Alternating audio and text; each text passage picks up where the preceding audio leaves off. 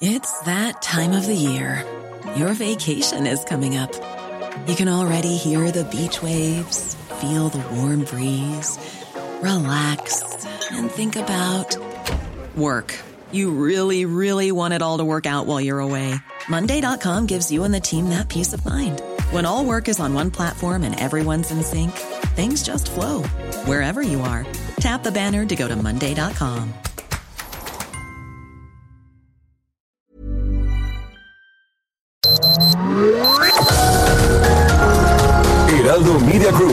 presenta Sergio Sarmiento y Lupita Juárez.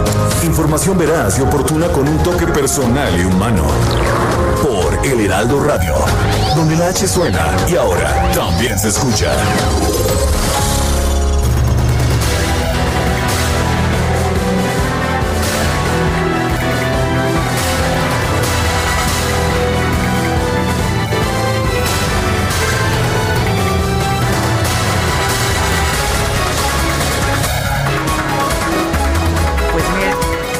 Pues mire usted, mire usted lo que son las cosas en estos tiempos de la 4T. El presidente de la República habló ayer sobre el salario mínimo. Dijo, estamos dialogando sobre el incremento del salario mínimo. La CONSAMI, la Comisión Nacional de Salarios Mínimos, está trabajando. No se puede adelantar nada pero es justo y necesario el que se aumente lo más posible el salario mínimo y aunque no se puede adelantar mínimo nada, lo que dijo el presidente es nuestra propuesta del incremento al salario para el año próximo, aunque es tripartito y lo va a resolver la Comisión Nacional de los Salarios Mínimos, es de 15% de aumento. Es lo que estamos proponiendo como mínimo lo que dijo Andrés Manuel López Obrador, quien señaló que la recuperación del salario mínimo en México será gradual y el aumento que tiene previsto para 2021 se logrará con el consenso de los empresarios y trabajadores.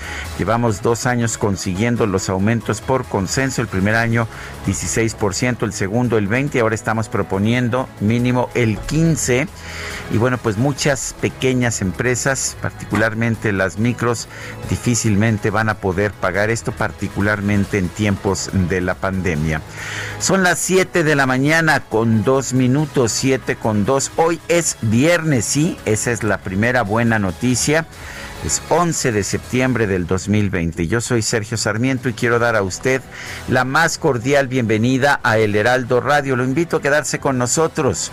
Aquí, aquí va a estar bien informado, por supuesto, pero también podrá pasar un rato agradable, ya que siempre hacemos un esfuerzo por darle a usted el lado amable de la noticia. Guadalupe Juárez, ¿cómo estás? Muy buenos días. Hola, ¿qué tal, Sergio Sarmiento? Qué gusto saludarte a ti y a nuestros amigos del auditorio. Pues estoy muy contenta con esta noticia que vamos a dar de, pues eh, nos convertimos ya prácticamente en cadena nacional. Nos vamos a escuchar en todo el país. Llegamos a Zacatecas. Vamos a estar por allá. Eso te gusta a ti, Me gusta mucho la idea. Bueno, somos de hecho el Heraldo Radio es ya en estos momentos la única cadena nacional de radio, la única cadena realmente nacional y eso pues me parece que es... Ah, que es muy notable eh, con el acuerdo que ha alcanzado nuestro director Adrián Laris allá en Zacatecas. El Heraldo Radio se convierte en la única cadena de radio con cobertura nacional, la primera en tener contenidos propios en todo el país. Y pues sí, sí lo estamos festejando, sí lo estamos celebrando porque estamos muy orgullosos. Y muy contentos, arrancando también esta mañana de viernes. Y bueno, déjeme decirle a usted que este año el Senado de la República otorgará la medalla Belisario Domínguez al personal médico que atiende la epidemia de COVID en nuestro país. La medalla Belisario Domínguez se va a conceder al mandato de médicos, médicas, enfermeros, enfermeras, al personal médico. En general son héroes de blanco que se han distinguido en esta pandemia con una fe increíble y con apoyo al prójimo. Así lo publicó la senadora Sacil de León, integrante de la comisión dictaminadora. De acuerdo con la senadora, sería la primera vez que la medalla Belisario Domínguez se entregaría a un grupo o sector de la población por unanimidad con 101 votos a favor. Los legisladores aprobaron la entrega de la medalla. Sin embargo, será hasta febrero que se conozca la representación que recibiría la medalla en nombre del personal médico. De acuerdo con senadores, la respuesta recibida por parte de instituciones universidades y de la ciudadanía fue histórica, pues se recibieron en total 152 postulaciones correspondientes a 442 candidatos y candidatas. Y se espera que la Comisión Federal para la Protección contra Riesgos Sanitarios otorgue este viernes el registro de uso de emergencia de la vacuna de Pfizer, la vacuna contra el COVID-19. México se convertiría en el sexto país en aprobar esta vacuna. Los primeros fueron el Reino Unido, Bahrein, Canadá y Arabia Saudita. Ayer en Estados Unidos ya el Comité Asesor sobre Vacunas y Productos Biológicos de la Administración de Medicamentos y Alimentos eh, dio una preautorización. Se espera que mañana sábado quede la autorización ah, formal.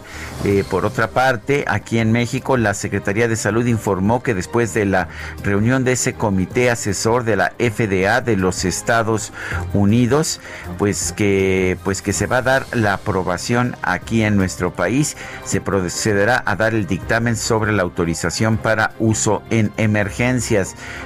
Curioso, nada más en emergencias. En la reunión que va a empezar este viernes al mediodía en la COFEPRIS va a estar presente, van a estar presentes América Azucena Orellana Sotelo y Olga Elena Piña Gutiérrez, recién nombradas como titulares de la Comisión de Autorización Sanitaria y de Operación Sanitaria de la COFEPRIS. También estará el grupo técnico asesor de inmunización encabezado por Celia Alpuche Aranda, directora del Centro de Investigación de Enfermedades Infecciosas del Instituto Nacional de Salud Pública. Y en fin, habrá, habrá en el grupo de expertos otros también como Alejandro Cravioto, bueno, Alejandro Cravioto Quintana, él es, ah, él de hecho está en el comité asesor allá en los Estados Unidos. En fin, para no hacerle el cuento demasiado largo, hoy se espera la aprobación de la COFEPRIS de la vacuna de Pfizer, se espera mañana allá en los Estados Unidos y en los próximos días vamos a empezar a ver cómo cómo, se aplica en nuestro país y también en la Unión Americana. Son las 7 de la mañana con 6 minutos.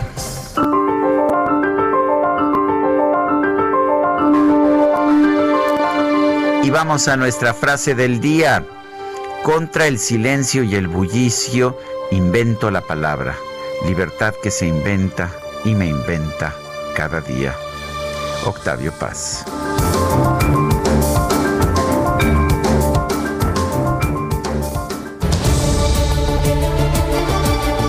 A las preguntas, mi querida Guadalupe, nos gusta preguntar a muchas personas de nuestro público, les gusta responder. Ayer preguntaba en la mañana, ¿se acabó la corrupción en México con la cuarta transformación? Bueno, una, una gran afluencia de votantes, 33 mil. 363 votos, además de 1.100 eh, comentarios, 1.400 retweets, 1.600 likes. La pregunta nuevamente, ¿se acabó la corrupción en México con la cuarta transformación? Nos dice que sí, 7.5%, que no, 90.2%, no sabemos 2.3%. Y como tengo otros datos... Ay, mi querido Quique, bueno, es cierto, hay otros datos también, pero también hay otra pregunta. También hay otra pregunta. Esta la hice muy temprano esta mañana en mi cuenta personal de Twitter. Arroba Sergio Sarmiento. ¿Usted ya tuvo COVID? A ver, nos dice que sí 15.2% de quienes responden, que no 61.6%, no sé 23.2%. En 31 minutos hemos recibido 1.339 votos y nosotros no hemos tenido, ¿verdad? No, no hemos tenido. Ni tú ni yo. No. Pero, aquí don, yo no. Adrián Alcalá sí. Don Adrián Alcalá. Eh, Quique, Quique, no, ¿verdad, Quique? Hemos estado bien. Sí, de nuestro equipo, nada, nada más, nadie, nada más nada más Adrián. ¿Quién sabe qué fiesta invitaron a Adrián Alcalá que se fue a contagiar? Bueno. Con eso de que quién sabe qué ingeniero de Chernobyl y que no sé cuántas cosas más. Sí, no, bueno. bueno, pues esa es la pregunta del día, pero Dicen que hoy es viernes, ¿verdad? Ay, sí. Oye, ya hay ratificación, Llegamos al viernes. Bueno, vamos a ver, yo todavía no lo tengo claro, pero, pero vamos con Itzel González. Las destacadas del Heraldo de México.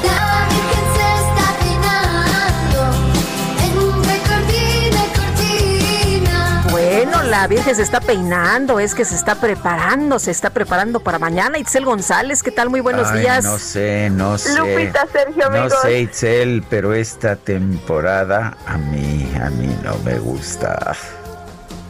A algunos no les gustan, a nosotros sí nos gusta, por lo menos llegamos al viernes, que es lo más importante, viernes 11 de diciembre del 2020, nos quedan dos viernes para la Navidad.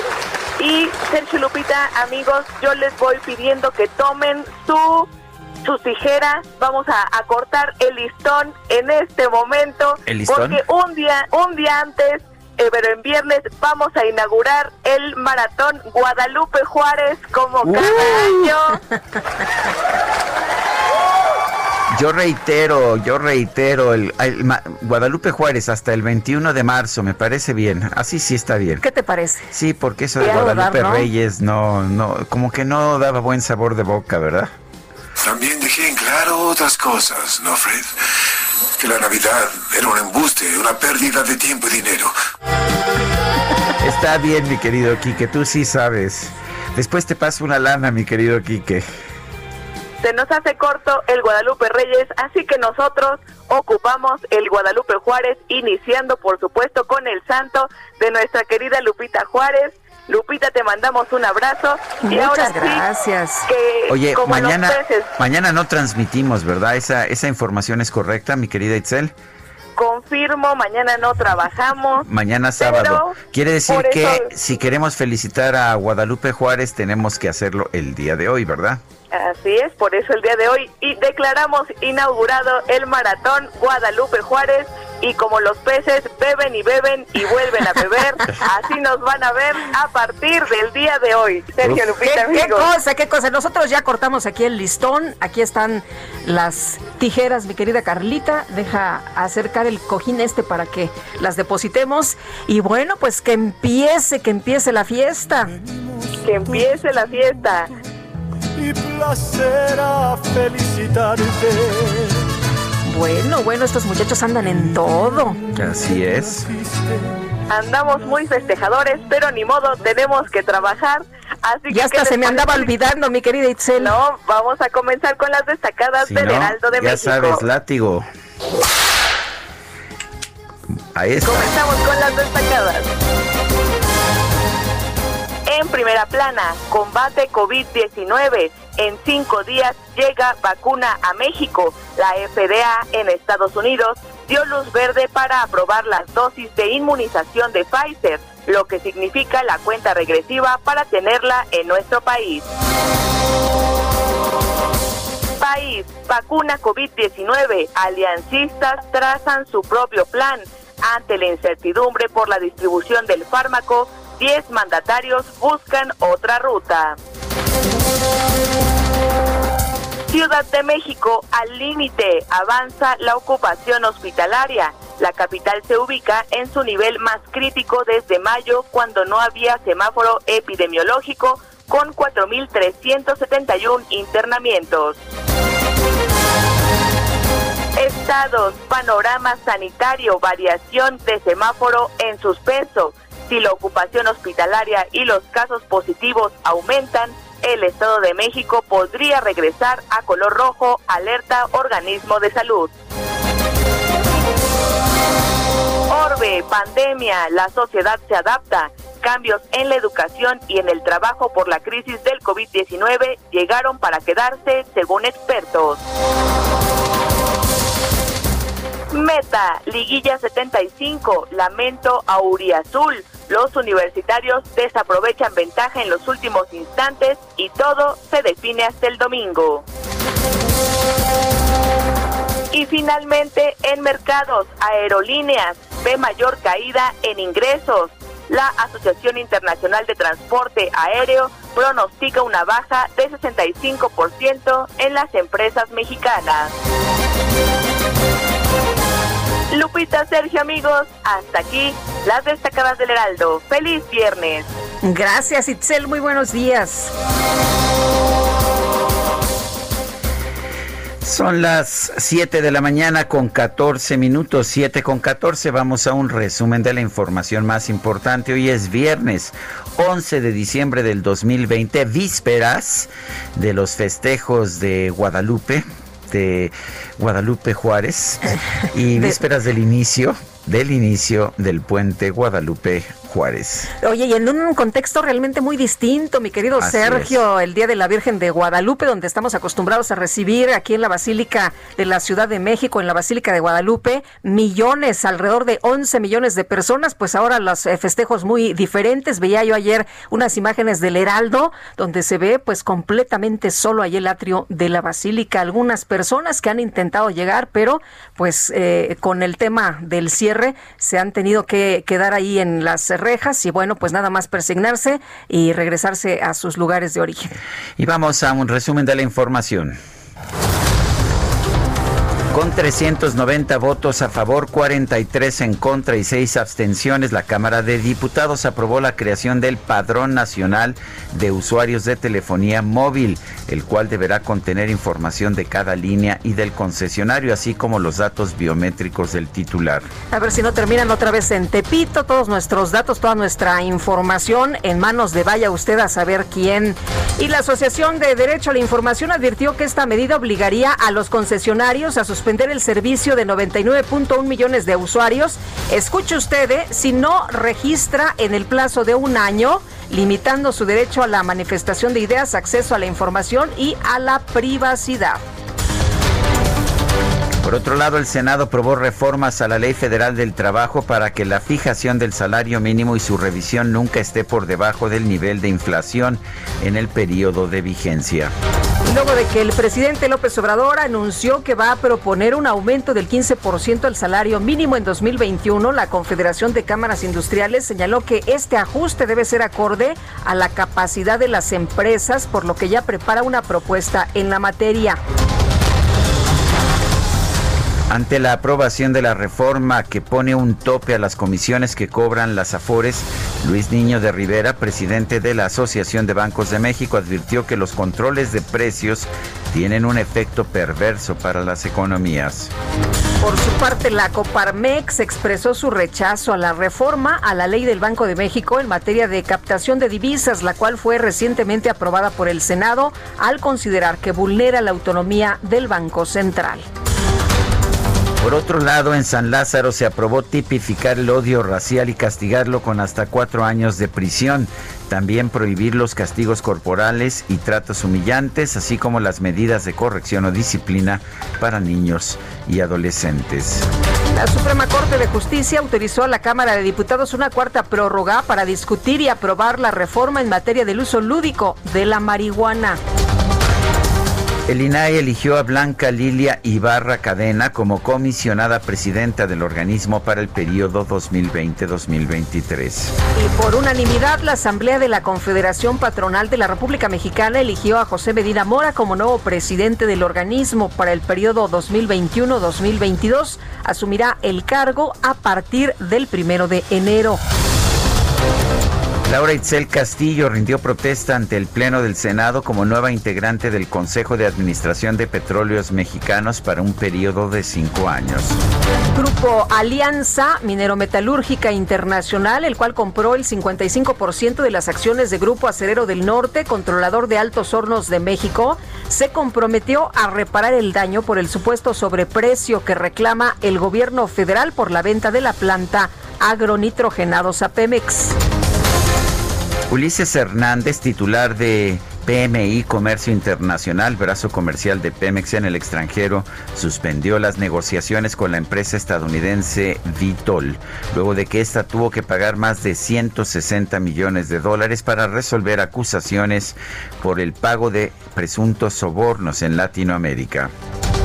Y al comparecer ante el Congreso Estatal, el gobernador de Veracruz, Cuitláhuac García, aseguró que al haber entregado sin licitación el 99% de los contratos para servicios y obras públicas en el 2020, pues no quebrantó ninguna ley. Se ve que no ha leído la Constitución, ¿verdad? Porque está en la Constitución.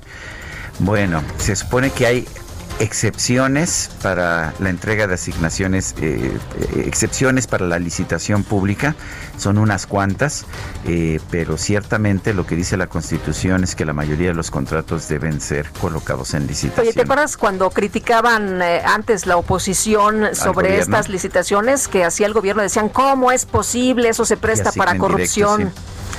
Bueno, el Tribunal Electoral declaró inexistentes las presuntas infracciones del presidente López Obrador por haber mencionado al Papa Francisco en un promocional de su segundo informe de gobierno. El presidente nacional de Morena, Mario Delgado, informó que la encuesta para elegir al candidato del partido al gobierno de Campeche dio como ganadora sorpresa, no sé si te vayas a sorprender mucho, Laida Sansores, actual alcaldesa de Álvaro Obregón en la Ciudad de México. El exsecretario de Seguridad Ciudadana, Alfonso Durazo, actual aspirante a la candidatura de Morena para el gobierno de Sonora, se reunió con dirigentes del Partido Verde para manifestar su interés de formar una alianza en 2021. Olga Sánchez Cordero, la secretaria de Gobernación, encabezó una reunión virtual entre autoridades del sector salud y la Conferencia Nacional de Gobernadores para abordar el combate a la pandemia y el Plan Nacional de Vacunación contra el COVID-19. El subsecretario de Prevención y Promoción de la Salud, Hugo López Gatel, destacó que la Administración de Medicamentos y Alimentos de Estados Unidos, la FDA, ya aprobó el uso, de el uso en emergencias de la vacuna contra el COVID-19 de las farmacéuticas Pfizer y BioNTech. La agencia de Estados Unidos, la FDA, aprobó también esta vacuna. Quiero aquí especificar que en todos los casos se trata de una aprobación de uso en emergencias. No es todavía el registro sanitario definitivo. ¿Cuál es la razón de que no es el registro sanitario definitivo? Que los ensayos clínicos aún continúan, no se han terminado.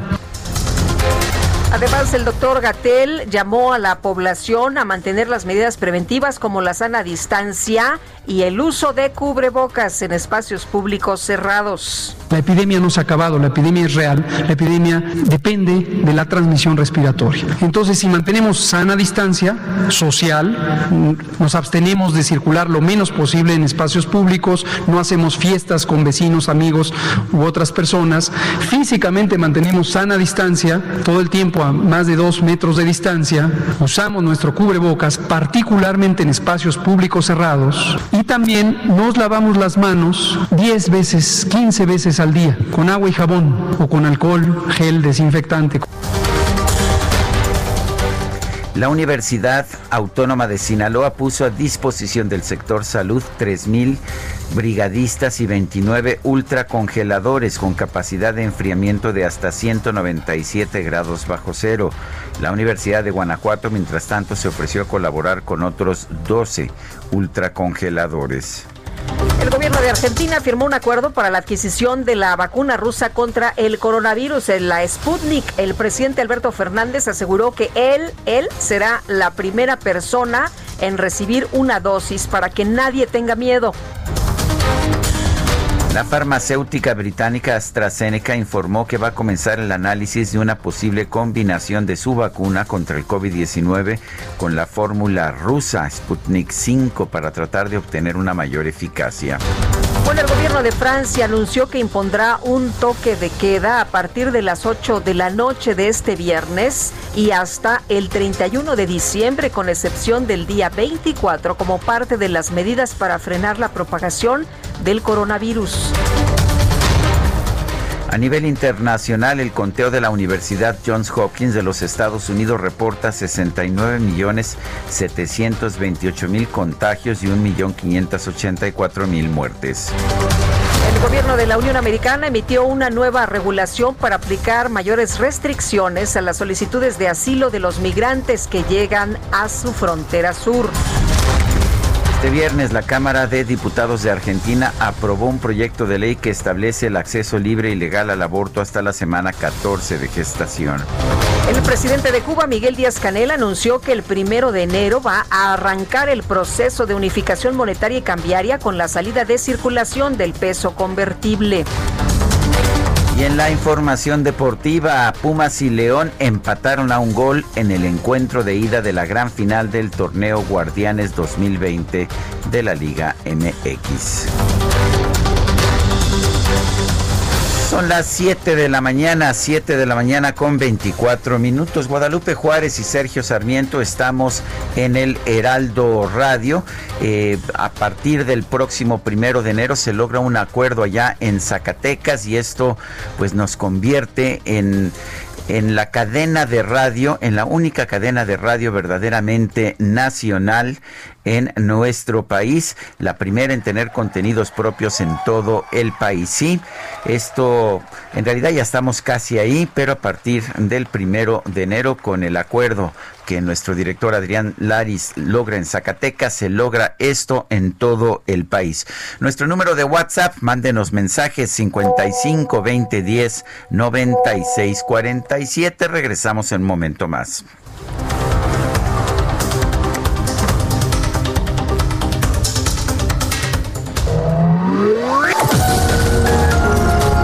Sarmiento y Lupita Juárez quieren conocer tu opinión, tus comentarios o simplemente envía un saludo para ser más cálida esta mañana. Envía tus mensajes al WhatsApp 5520 109647.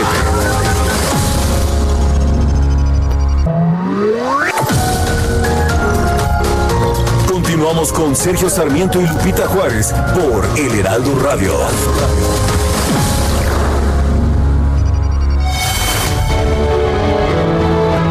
Como hoy, 11 de diciembre pero de 1951, murió el escritor Francisco Rojas González, autor de obras como El Diosero, Lola Casanova, Historia de un frac, El pajareador, Chirrín y la celda 18 y La Negra Angustias, por la que ganó el Premio Nacional de Literatura en 1944. Tuvo una corta vida, pero su obra dejó huella en la literatura mexicana del siglo XX, con relatos en los que vinculó su vocación literaria con sus conocimientos etnológicos y antropológicos, además de plasmar diversidad cultural en las comunidades indígenas del país. Rojas González nació en Guadalajara, Jalisco en 1904. Estudió contaduría en la Escuela de Comercio y Administración, etnografía en el Museo Nacional y etnología y sociología en la Universidad Nacional. Sin embargo, su verdadera vocación fue la literatura, ámbito en el que se destacó por ser un minucioso observador de las poblaciones indígenas del país. A lo largo de su vida, se desempeñó como investigador de la UNAM, cónsul de Guatemala, Salt Lake City, Denver y San Francisco, y director de estadística, además de que fue miembro de las Sociedades de Geografía y Estadística, Mexicana de Sociología, Mexicana de Antropología y Folclórica de México. Su estilo literario se caracterizó por el empleo de un lenguaje preciso, claro y de fácil comprensión. Además, su interés por los temas sociales y antropológicos lo condujeron a investigar y documentarse para darle profundidad a su literatura.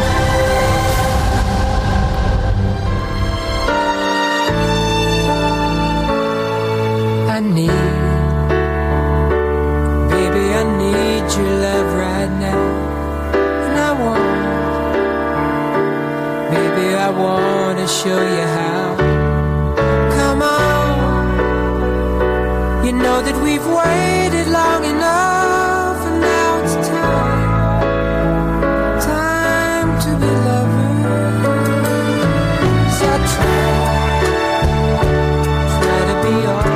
Esta se llama Take Me Now, Tómame Ahora, es del grupo Bread. Hoy cumple 80 años, sí, 80 años. ¿Quién lo hubiera dicho? Uno de los impulsores originales de este grupo, David Gates, cantante y compositor. Fue el líder, de hecho, del grupo Brett, que tuvo mucho éxito en los años 70.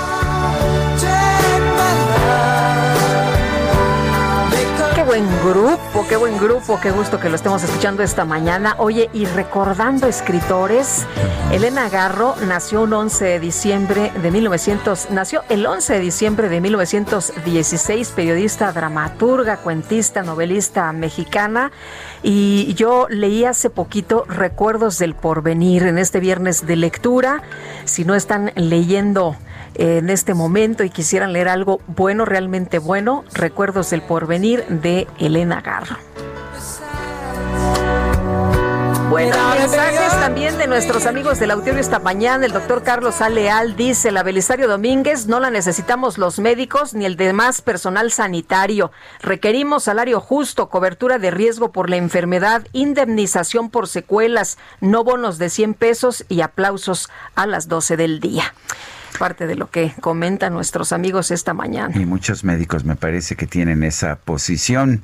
Dice otra persona, hola, buenos buen viernes, felicidades Sergio por estar entre los comentaristas más congruentes, escuchados y leídos. Yo desde hace años escucho tus comentarios y generalmente coincido contigo. Nuevamente felicidades y sigue como hasta ahora, aunque al viejito le enoje. No importa, siempre habrá gente que te escuchará. Y un abrazo afectuoso a Guadalupe por mañana, por su santo y a todo el equipo de trabajo que está siempre al pie del cañón. Nuestro reconocimiento. Feliz viernes. Dice que es como siempre la de todos los días, Patricia. Pues muchas gracias a Patricia desde Tequisquiapan. Ya nos invitó, ¿eh? A Tequisquiapan, nada pues más que. ¿no? Pues sí, este, nada más que pase todo este asunto de la pandemia, que nos podamos juntar. Buenos días, Sergio Lupita. Excelente mañana desde Ciudad del Carmen, Ronnie Vera. Y otra persona es Rodolfo Contreras, exitoso viernes de lectura. Ojalá el fervor religioso no genere más contagios. Siete de la mañana con 35 minutos. México tiene ya un millón doscientos diecisiete mil ciento veintiséis contagios confirmados de COVID-19, así como 112.326 defunciones. Es, esas son las cifras oficiales. ¿eh? Gerardo Suárez nos tiene la información. Adelante, Gerardo. Muy buenos días. La Comisión Federal para la Protección contra Riesgos Sanitarios, COFEPRIS, arrancará este viernes el proceso final para decidir si aprueba o no el uso de la vacuna contra el COVID-19 desarrollada por Pfizer y BioNTech. En conferencia, el subsecretario Hugo López Gatel dijo que este mediodía se instalará el Comité de Moléculas Nuevas Dicho comité funciona como un grupo asesor de la Comisión de Autorización Sanitaria, el órgano de la COFEPRIS que tomará la decisión final. La agencia reguladora recibió desde el 26 de noviembre pasado el expediente de Pfizer con datos sobre los ensayos clínicos de este producto que hasta ahora muestra una efectividad de 95%. Para su determinación, la COFEPRIS también revisará las autorizaciones que ya se han emitido para esta misma vacuna en Reino Unido, Canadá y Bahrein, así como la eventual dictaminación de Estados Unidos. Con estos elementos, se prevé que México también apruebe la vacuna de Pfizer e incluso el gobierno federal ya preparó la logística para empezar este mismo mes la aplicación de las primeras 125 mil dosis a trabajadores de la salud en primera línea de batalla contra la pandemia. Este es mi reporte. Muy bien, gracias Gerardo Suárez por esta información. Bueno, y gobernadores de la Alianza Federalista anunciaron que conseguirán vacunas contra COVID-19 por su cuenta. Y a ver, platícanos, José Ríos, ¿cómo le van a hacer? Buenos días. ¿Qué tal, Lupita? Sergio, buenos días. En efecto, como bien comentas, pues ante la falta de certidumbre sobre la repartición de vacunas contra el COVID-19 por parte del gobierno de México, los gobernadores de la Alianza Federalista buscarán una alternativa de distribución con sus proveedores farmacéuticos y proteger a su población. Esto lo apuntó ayer el gobernador de Tamaulipas, Francisco Javier García Cabeza de Vaca, quien integra a la Alianza Federalista y que criticó que el gobierno del presidente Andrés Manuel López Obrador aún no ha sido claro sobre los métodos de distribución de estas vacunas en territorio nacional. A su decir, apuntaron que en la próxima semana van a dar a conocer un planteamiento de ver si a través de los proveedores que ellos tienen podrán conseguir esas vacunas a pesar de lo que de que depende de la Federación y sobre todo también para revisar la situación de la distribución con COFEPRIS. Sobre las distintas vacunas que el gobierno de México ha asignado con distintas farmacéuticas para el arribo de la cura en México, el mandatario estatal calificó a esta como una capirotada, pues las autoridades, dijo, han sido poco transparentes sobre el cuál será la que corresponde en su reparto y sobre todo a qué estados le corresponderá qué farmacéutica o cuál será el tipo de vacuna que les llegará. Eh, apuntó que ellos no, pueden, no se pueden anticipar y que están limitados en hacer un plan de trabajo porque no saben cuál es la que van a importar o cuál le va a corresponder en este caso al estado de Tamaulipas, si es la que tiene que estar en X grados bajo cero o si no saben si, si ellos no saben, pues este, sobre todo los estados, pues mucho menos. Hasta el momento cabe destacar, pues las autoridades federales tienen planteado distribuir la vacuna en la Ciudad de México y Coahuila, la cual recordemos, pues es gobernada por Miguel Riquelme, que también integra la Alianza Federalista. Ante esa situación, García Cabeza de Vaca dijo desconocer a qué se debió esa metodología. Por último, afirmó que al momento en que se conozca cuál será este, la cura y la distribución de las vacunas de COVID-19 en el país, el estado de Tamaulipas contará con su propio plan de almacenamiento, distribución y los periodos de aplicación de la misma. Ese es el informe que les tengo. Muy bien, José, muchas gracias. Buenos días. Buenos días, seguimos pendientes. Claro que sí. Bueno, y por lo pronto, eh, Hugo López Gatel, subsecretario de Salud, dice que pues que no, que los estados no pueden comprar sus propias vacunas. Dice que la política nacional de vacunación contra el virus SARS-CoV-2 corresponde por ley y sentido común, es lo que dice al gobierno federal. La Ley General de Salud estipula en los artículos 135 y 144 que son facultades del gobierno federal o de la Secretaría de Salud organizar las medidas de prevención y control de las enfermedades con la colaboración de las autoridades sanitarias estatales. Dice el título 10 que la acción extraordinaria en materia de salubridad general sobre las intervenciones que se pueden ejecutar eh, desde la ética, el sentido común y la ley querer aspirar a hacer compras fragmentadas no lleva a buen puerto a los ciudadanos del mundo, desde luego al propio país, cada estado y cada entidad federativa. Entonces no es posible, esto lo dijo en alusión a las declaraciones del gobernador de Tamaulipas de que va a llevar a cabo sus propias compras de vacunas. Bueno, y nos dice Isa López, Laida Sansores no fue ya gobernadora, pues eh, Laida Sansores fue candidata a gobernadora hasta donde me acuerdo en las elecciones estatales en eh, varias eh, ocasiones. Y según la información que estoy viendo en este momento del Heraldo, fue candidata en 97, en 2003 y 2015, en los cuales no fue beneficiada con el voto ciudadano y estaría buscando por cuarta ocasión el cargo.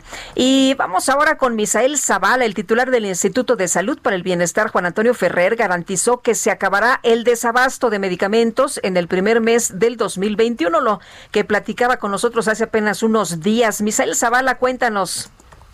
Buenos días, Lupita. Buenos días al auditorio. Efectivamente, durante su comparecencia en la Comisión de Salud del Senado de la República, el titular del Instituto de Salud para el Bienestar, Juan Antonio Ferrer, garantizó que se acabará el desabasto de medicamentos en el primer mes del 2021. El, funcionario detalló que después de un sondeo de mercados y la adjudicación de proveedores, estarán previendo el abasto de medicamentos y material de curación de las claves prioritarias a partir del mes de enero del próximo año. Ante esta Comisión de Salud del Senado, Ferrer detalló que para el próximo año se acordó la compra de medicamentos y material de curación con la UNOPS de las Naciones Unidas y también aclaró que la entrega de medicamentos será gradual y continua por parte de los proveedores. Para los primeros meses ahondó, tenemos resuelto el abasto con la extensión de contratos que se firmaron en el ejercicio eh, de este año y conforme a la disposición de la ley de adquisiciones y su reglamento se da la extensión hasta en un 20% durante el 2021. Esta comparecencia se dio con motivo de la glosa del segundo informe de gobierno del presidente Andrés Manuel López Obrador y bueno, es el último eh, funcionario de la República, del gobierno federal, que acude a comparecer ante el Senado de la República, ya que bueno, se, se concluye el periodo ordinario de sesiones el próximo 15 de enero, Lupita. Muy bien, pues muchas gracias por este reporte, Misel. Muy buenos días. Gracias, buenos días. Hasta luego. La Secretaría de Gobernación, la secretaria de Gobernación, Olga Sánchez Cordero, eh, así como los secretarios de salud y mandatarios de los estados en el país, trabajan en la ruta, en la ruta para para la vacunación, esta campaña de vacunación que todo el mundo dice es crucial, pero que todo el mundo dice va a ser muy complicada. Carlos Navarro, adelante con tu información. Buenos días, Sergio Lupita. Les saludo con gusto a ustedes y al auditorio. Bien, la secretaria de Gobernación, Olga Sánchez Cordero, los titulares de Salud Federal y las mandatarias y mandatarios de los distintos estados que conforman la República Mexicana trazan una ruta para la vacunación contra la COVID-19. Ayer las distintas instancias se conectaron a una reunión virtual para abordar este y otros temas de salud, informó la jefa de gobierno de la Ciudad de México, Claudia Sheinbaum. Escuchemos. Ahí la Secretaría de Salud son varios temas, pero en particular el tema de la Secretaría de Salud para informarnos todos los detalles del programa de vacunación. Hemos estado ahí muy en contacto con, con la Secretaría de Salud Federal eh, para la primera dotación que llega de cerca de 107 mil dosis, eh, bueno, no son dosis, son 107 mil personas de salud que van a poder ser vacunadas porque son dos dosis que iniciaría en diciembre, en particular para la Ciudad de México. Y bien, la mandataria capitalina adelantó cuál sería un posible esquema de la vacunación contra la COVID-19 en México. Escuchemos. Y a partir de ahí, pues la entrega de distintas dosis de vacunas, enero, febrero, marzo, abril, y eh, el sistema de vacunación que va a ser, pues, eh, por lo que entendemos, de mayor edad a menor edad. Bien, como lo comentó, va a ser de mayor a menor edad la forma en que se va a vacunar a las personas contra la COVID-19 en el país. es que recordemos que en días pasados el presidente Andrés Manuel López Obrador informó que a finales de diciembre se iba a comenzar las vacunas, siendo la Ciudad de México y Coahuila los estados donde iba a arrancar este esquema. Sergio Lupita, la información te les tengo. Muy bien, gracias Carlos Navarro por esta información. Hasta luego, buenos días. Buenos días. Y la jefa de gobierno de la Ciudad de México, Claudia Sheinbaum, confirmó que la Coparmex trabaja con la Agencia Digital de Innovación Pública para la creación de un certificado COVID Empresas Seguras, sello que tendrían los negocios y empresas, esto con el propósito de garantizar que cumplen con los protocolos de sanidad. El 9 de diciembre, el presidente de la Coparmex, Armando Zúñiga, señaló que sería un certificado expedido por el organismo empresarial, pero con la validación de los protocolos eh, precisamente por parte de esta agencia. Los negocios tendrían que demostrar voluntariamente el cumplimiento de los estándares sanitarios establecidos por la autoridad con la idea de que toda empresa que cuente con este certificado quede exenta de verificaciones y suspensiones a menos de que viole los propios protocolos a los que se haya comprometido. Son las 7 de la mañana con 45 minutos. Vamos con Mónica Reyes. Nos tiene información. Adelante, Mónica. Muy buenos días al espacio de Sergio y Guadalupe. Qué gusto saludarlos amigos. Es un honor y un placer porque en este momento vamos a platicar sobre una Navidad Fashion. Y para esto ya está aquí conmigo Pau Sasso para hablarnos de ese kit navideño, mi querida Pau. Adelante. Así es, Moni. Pues la, la cosa fashion es lo de hoy. Y en septiembre en París se lanzaron unas máscaras y unas caretas muy sofisticadas que han sido así, la han roto en todo el mundo, no tienes una idea. Y aparte que son súper importantes para el vestuario porque hoy lo primero que hacemos al ver a las personas, pues es ver su mascarilla, Moni. Entonces, hoy les traemos un kit súper top con ocho máscaras que serán vendidas únicamente pagando el 10% de su valor. Así que vaya marcando al 800 230 800 230 o visite granfin.mx porque hoy solo va a pagar el 10% de estas ocho máscaras, o sea, como si pagara una. ¿Cuáles son las máscaras? Son dos caretas Chopard, es una para hombre con una elegante y un diseño muy discreto, súper padre, y una para mujer que esta tiene pedrería fina de la casa Chopard, está espectacular. Dos máscaras Elite que son fabricadas con el Prime Extreme una formal y otra deportiva para usar en cualquier tipo de ocasión. También dos máscaras Lips, que es la única totalmente transparente, fabricada con material antibacterial y con esta puedes ver la sonrisa de las personas. También dos máscaras antifluido Fashion, que estas tienen tres capas de protección y son reforzadas con microesferas de carbón activado. Estas nos garantizan 100% de protección. Recuerden que por el precio de una sola máscara recibes 8, así que marquen en este momento el 800 230 mil 800 mil o visite granfin.mx porque esto es lo fashion, es estar a la moda, es un excelente regalo en Navidad. Lo puedes utilizar tú y toda tu familia, así que marquen en este mm. momento al 800 mil mi moni. Ay, excelente promoción, Pau. Amigos, ya escucharon a marcar al 800 mil y a llevarse este kit Navidad Fashion. Gracias, Pau. Gracias a ti, Continuamos. Gracias, Mónica Reyes. ¿Y, qué hora es? Son las 7 de la mañana con 48 minutos. El pronóstico del tiempo. Sergio Sarmiento y Lupita Juárez. Y gracias a Nayeli Loza, quien nos orienta en el pronóstico del tiempo. ¿Cómo estás, Nayeli? Buenos días. Hola, muy buenos días. Muchos saludos a ustedes y a su amable auditorio. Oye, ¿qué nos espera para las próximas horas? Cuéntanos. Claro que sí, miren, para este día la entrada de humedad del Océano Pacífico continuará generando chubascos y lluvias aisladas sobre entidades del occidente, centro y sur de México. Asimismo, se mantendrá el ambiente frío muy frío durante la mañana y noche con heladas matutinas sobre entidad de la Mesa del Norte y Mesa Central. Mientras que para el noreste, oriente y sureste de la República Mexicana se prevé el escaso potencial de lluvia e incremento de las temperaturas diurnas. Por otra parte, se pronostica evento de surada, viento de componente sur a lo largo del litoral del Golfo de México. Finalmente, un nuevo frente frío se aproximará a la frontera norte de México. El Valle de México se pronostica ambiente frío y bancos de niebla durante la mañana y eh, heladas en zonas montañosas del Estado de México. Se pronostica cielo medio, nublado con probabilidad de lluvias aisladas en la Ciudad de México y el Estado de México. Una temperatura máxima de 22 a 24 grados y una mínima de 9 a 11. Ese es mi reporte. Muchas gracias, Nayeli. Hasta luego. Bueno, en otros temas, el Pleno de la Cámara de Diputados aprobó reformas a la Ley Federal de Consulta Popular, esto para permitir que sean anuales y se realicen el primer domingo de agosto de cada año y no cada tres, como señala la ley vigente. Nayeli Cortés nos tiene el reporte. Adelante, Nayeli.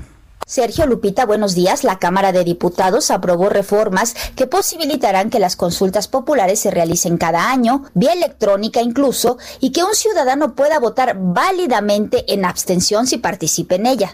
La reforma avalada por los diputados ayer tiene como finalidad armonizar disposiciones ya incluidas en la Constitución con la Ley Federal de Consulta Popular. Por ejemplo, ya se está contemplando la realización de estas consultas el primer domingo de agosto y no el día de elecciones.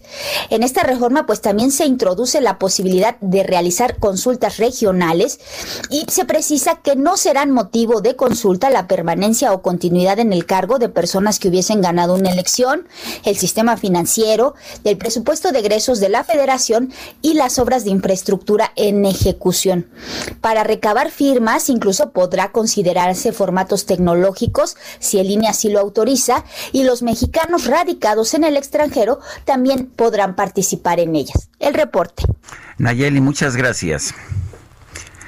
Bueno, y por otra parte, la Cámara de Diputados aprobó la minuta del Senado que prohíbe el castigo corporal humillante hacia niñas, niños y adolescentes como método correctivo o de crianza dentro del ámbito familiar, educativo, religioso, de salud, entre otros. Los legisladores citaron, fíjese usted, que la encuesta nacional de niñas, niños y mujeres del INEGI 2015 reveló que el 63% de las personas menores de 14 años han sido objeto de agresión psicológica.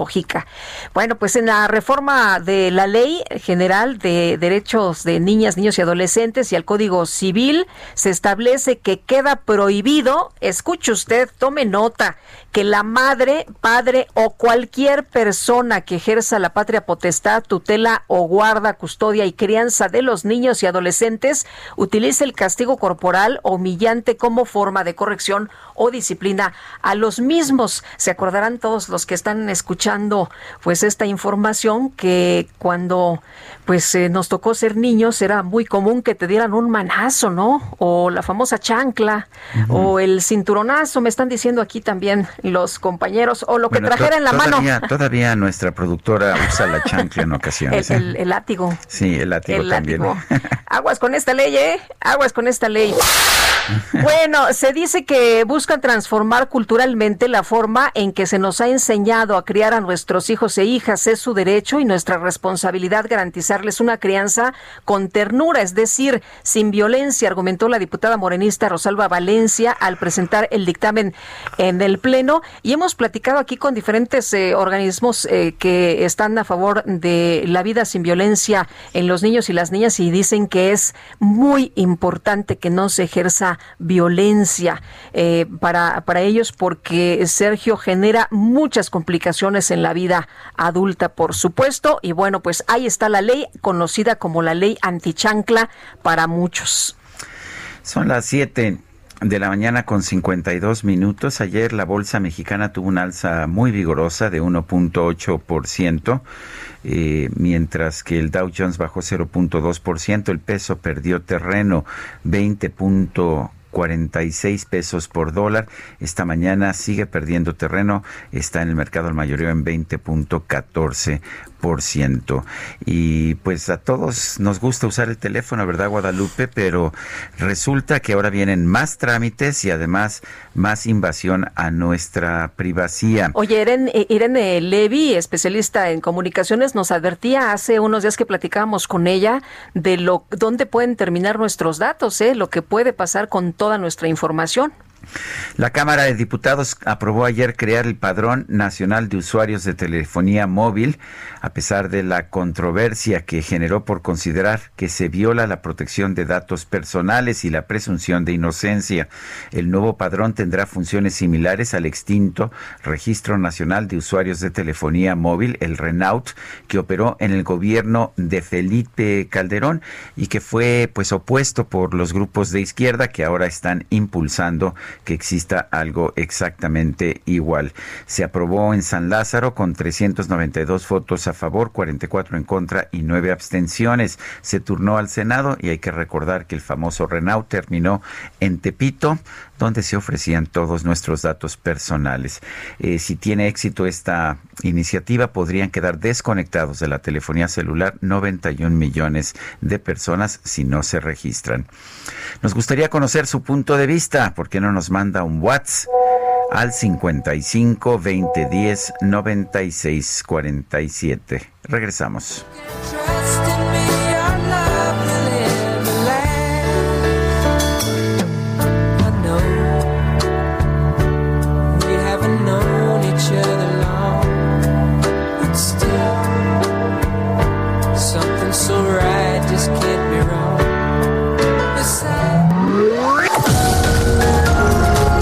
Sarmiento y Lupita Juárez quieren conocer tu opinión, tus comentarios o simplemente envía un saludo para ser más cálida esta mañana. Envía tus mensajes al WhatsApp 5520 109647.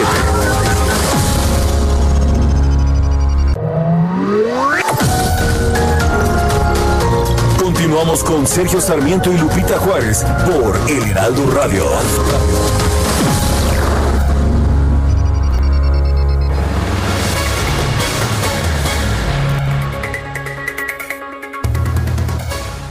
Amigos de Sergio Lupita, ¿qué tal? Qué gusto saludarlos. Gracias a su clima y la belleza enmarcada por el lago natural más grande de México, Chapala, se ha convertido en una parada obligada en la Perla Tapatía. A tan solo unos minutos de la zona metropolitana de Guadalajara, este recinto de amor que abarca más de 114 mil hectáreas ofrece tranquilidad a cualquiera que la visita, ya sea en su malecón o en sus alrededores, en las poblaciones aledañas puedes encontrar una interesante variedad gastronómica. Bares, artesanías, balnearios, spas y otras opciones ideales para la relajación. También este mágico lugar cuenta con actividades acuáticas y para los más aventureros como avistamiento de aves, natación, kayak, paddle surf, esquí acuático y vuelos en parapente o en ultraligero.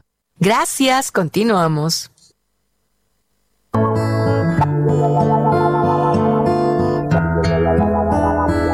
If a picture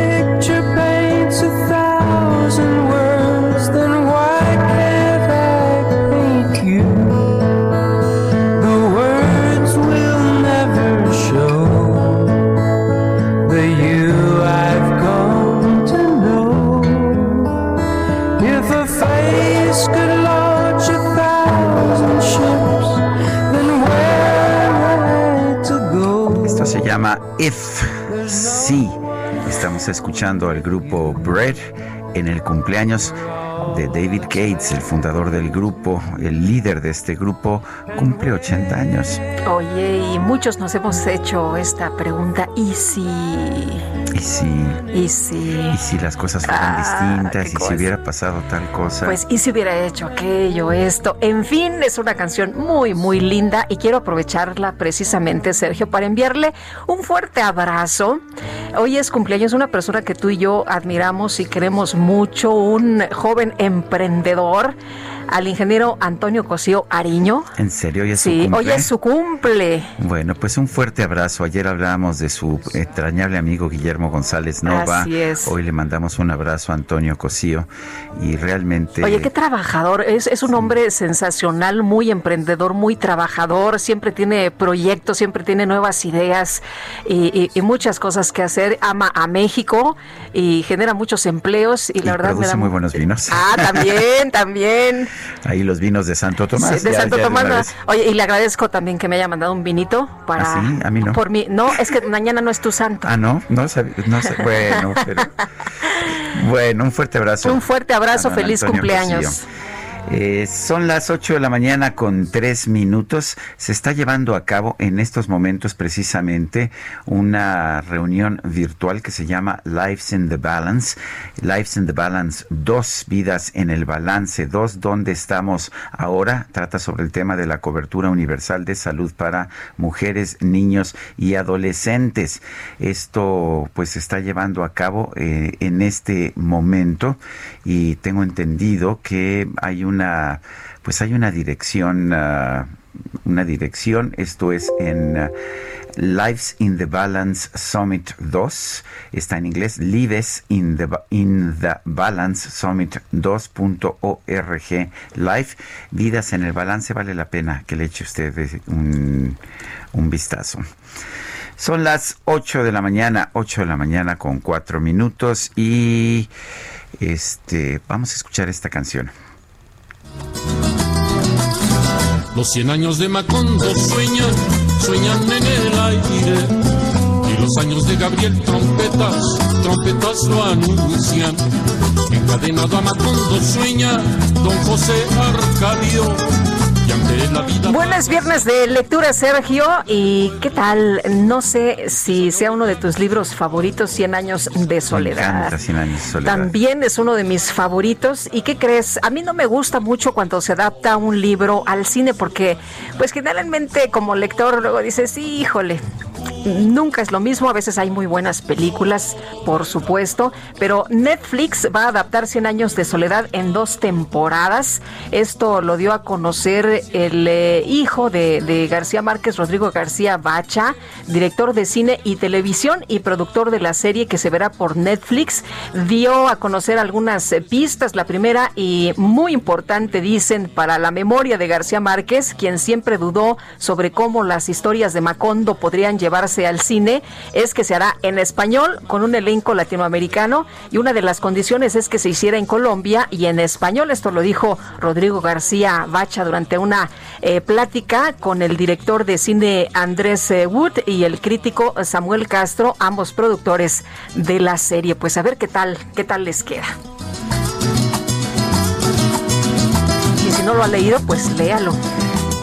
Son las 8 de la mañana con 6 minutos. El subgobernador del Banco de México, Gerardo Esquivel, cuestionó la aprobación por parte del Senado de la reforma a la ley del Banco Central en materia de divisas. Es la ley que obliga al Banco Central a comprar dólares en efectivo aquí en nuestro país. Gerardo Esquivel, subgobernador del Banco de México, está en la línea telefónica. Gerardo Esquivel, buenos días. Gracias por tomar la llamada. ¿Qué tal? Buenos días, Sergio y Lupita. Un saludo a todos los audiencia. Hola, ¿qué tal? Buenos días. Creo que tu Twitter era muy claro, pero no todo el mundo pues ah, lee estas cosas, sobre todo técnicas en, en Twitter. ¿Nos podrías explicar por qué consideras que no es correcta esta ley aprobada en el Senado, que todavía falta para ir a la Cámara de Diputados, que obliga al Banco de México a comprar dólares en efectivo para sus reservas? Sí, con mucho gusto, Sergio. Eh, la, propuesta que se presentó en el Senado, eh, nosotros le vemos dos problemas. Eh, un problema es que en sí misma ah, vulnera la autonomía del Banco de México. El Banco de México en la Constitución está establecido como que es una institución autónoma y es autónoma también no solo en términos de la financiamiento al sector público que no se le puede obligar para que lo otorgue, sino también en, en, sus operaciones. Una medida como la que se aprobó obligaría al banco a hacer cosas y, adquirir activos y afectar, por lo tanto, su balance eh, sin que necesariamente sea una decisión del Banco de México. Esa es una, una primera vertiente que vulnera contra la autonomía del Banco de México. Ahora, eso puede pensarse que está sujeto a interpretación. Yo he escuchado otras versiones que piensan que esto no es una vulneración de la autonomía, Eso, digamos, está sujeto a interpretación y en última instancia se puede dirimir en otros lugares. pero ese, digamos, es una vertiente. La segunda vertiente es el hecho de que una medida como esta, en nuestra opinión, eh, es decir, no solo es mi opinión personal, sino que también es la opinión en general de la Junta de Gobierno, y así lo manifestamos en un comunicado que dimos a conocer eh, ese mismo día por la noche, eh, creemos que una, una medida como esta pone en riesgo a las reservas internacionales porque abre la puerta a que entren a, las, a estas reservas recursos de procedencia ilícita y que en ese sentido pueda dar lugar a acciones por parte de instituciones internacionales que luchan contra el lavado de dinero que puedan afectar la disponibilidad de estos recursos y por lo tanto puedan eh, lleven a impedir que el banco eh, pueda realizar sus actividades que como se sabe su mandato principal es el eh, preservar la estabilidad de la moneda nacional y garantizar el buen funcionamiento y el sano desarrollo tanto del sistema financiero como del sistema de pagos. Esas reservas son propiedad de la nación, eh, del Banco Central la resguarda. Si en esas reservas entrasen recursos que, como dije, pueden ser de, procedencia ilícita o simplemente pueden ser sospechosos de ser de procedencia ilícita, pueden dar lugar a estas acciones que afectarían la, disponibilidad de estos recursos y por lo tanto podrían eh, poner en riesgo el, el, uso de estos recursos y por lo tanto la estabilidad financiera del país. Eh, eh, Gerardo, una, una, una pregunta. estaba escuchando al senador Armenta y decía que pues ustedes tienen la capacidad para saber de dónde proviene el dinero, que esto no sería un problema y que además esta es una ley social que es para ayudar a los migrantes que cuando vienen su dinero pues lo tienen que intercambiar en el mercado negro, que ninguna casa de cambio, que ningún banco eh, les quieren cambiar el dinero y que esto, como él pues eh, es de Puebla y que ha vivido eh, pues y ha experimentado y que hay quienes en el escritorio lo ven de otra manera. Sí, bueno, lo primero que yo diría al respecto es que puede ser una medida que sea bien intencionada, que tenga como objetivo precisamente ayudar a este segmento de la población, pero eh, en nuestra opinión esto no es así. Esto no es así y las cifras tampoco respaldan ese argumento. Eh, mire, de las remesas que entran al país, al menos de las que entraron de enero a septiembre de este año, que son 30 mil millones de dólares en reservas, de remesas, perdón, que como se sabe es un récord, eh, de esos 30 mil millones de dólares en remesas, solamente 201 millones entraron en efectivo. Eso quiere decir que el 99.3% de todas las remesas que entran al país entran por la vía electrónica. Esta iniciativa no afectaría a esas transacciones.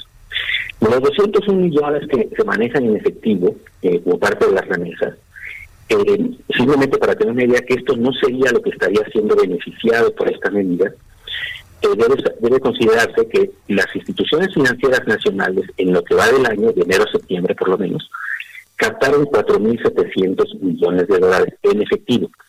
Es decir, la gran mayoría de lo que se capta en efectivo no proviene de las remesas ni de los migrantes mexicanos. Proviene de otras actividades, puede provenir del turismo, puede provenir de recursos que la gente tenía almacenadas con el tiempo que fue acumulando y que decidió regresar a las instituciones financieras en este momento, o puede provenir de otras actividades, incluyendo, por supuesto, eh, actividades de procedencia ilícita. En ese sentido, eh, esta iniciativa a quien realmente terminaría beneficiando es a todas aquellas personas que tienen recursos posiblemente de origen y que no han podido eh, canalizar a través del sistema financiero por las restricciones que se le imponen en términos del volumen, en términos de los recursos, etcétera, y que ahora con esta medida podrían hacerlo. No es del todo cierto que las personas migrantes que vienen con dólares no puedan venderlas a las instituciones financieras.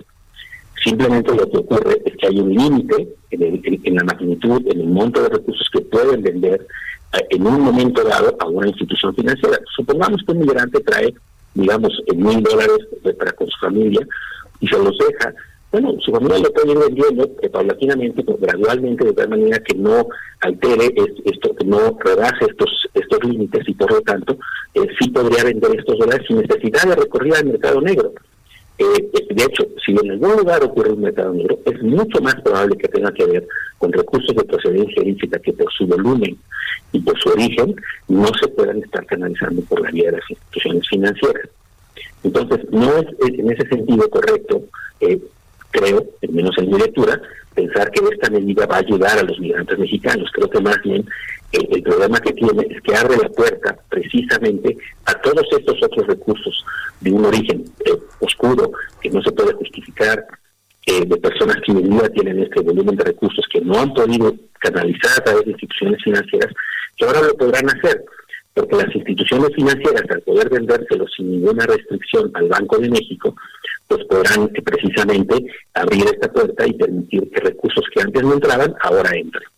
Ahora creo que el problema empieza de, del rechazo de las medidas que ha tomado Estados Unidos para impedir eh, la repatriación de sus propios dólares, ¿no es así? Eh, tengo entendido que hay muy pocos corresponsales bancarios que puedan en este momento comprar dólares o que estén comprando dólares en efectivo, que el Tesoro de los Estados Unidos emite con mucha libertad, pero que después no quiere que se repatrien. Bueno, tampoco es preciso porque, eh, de los como decía antes, de los 4.700 millones de dólares en efectivo que reciben las instituciones mexicanas, estas instituciones pueden regresar al mercado vendiendo eh, divisas, por ejemplo, para los eh, usuarios minoristas, la gente que va a salir al extranjero, etcétera, lograron vender alrededor de 700 millones de dólares. De tal manera que les quedaban en caja, digamos, 4 mil millones de dólares.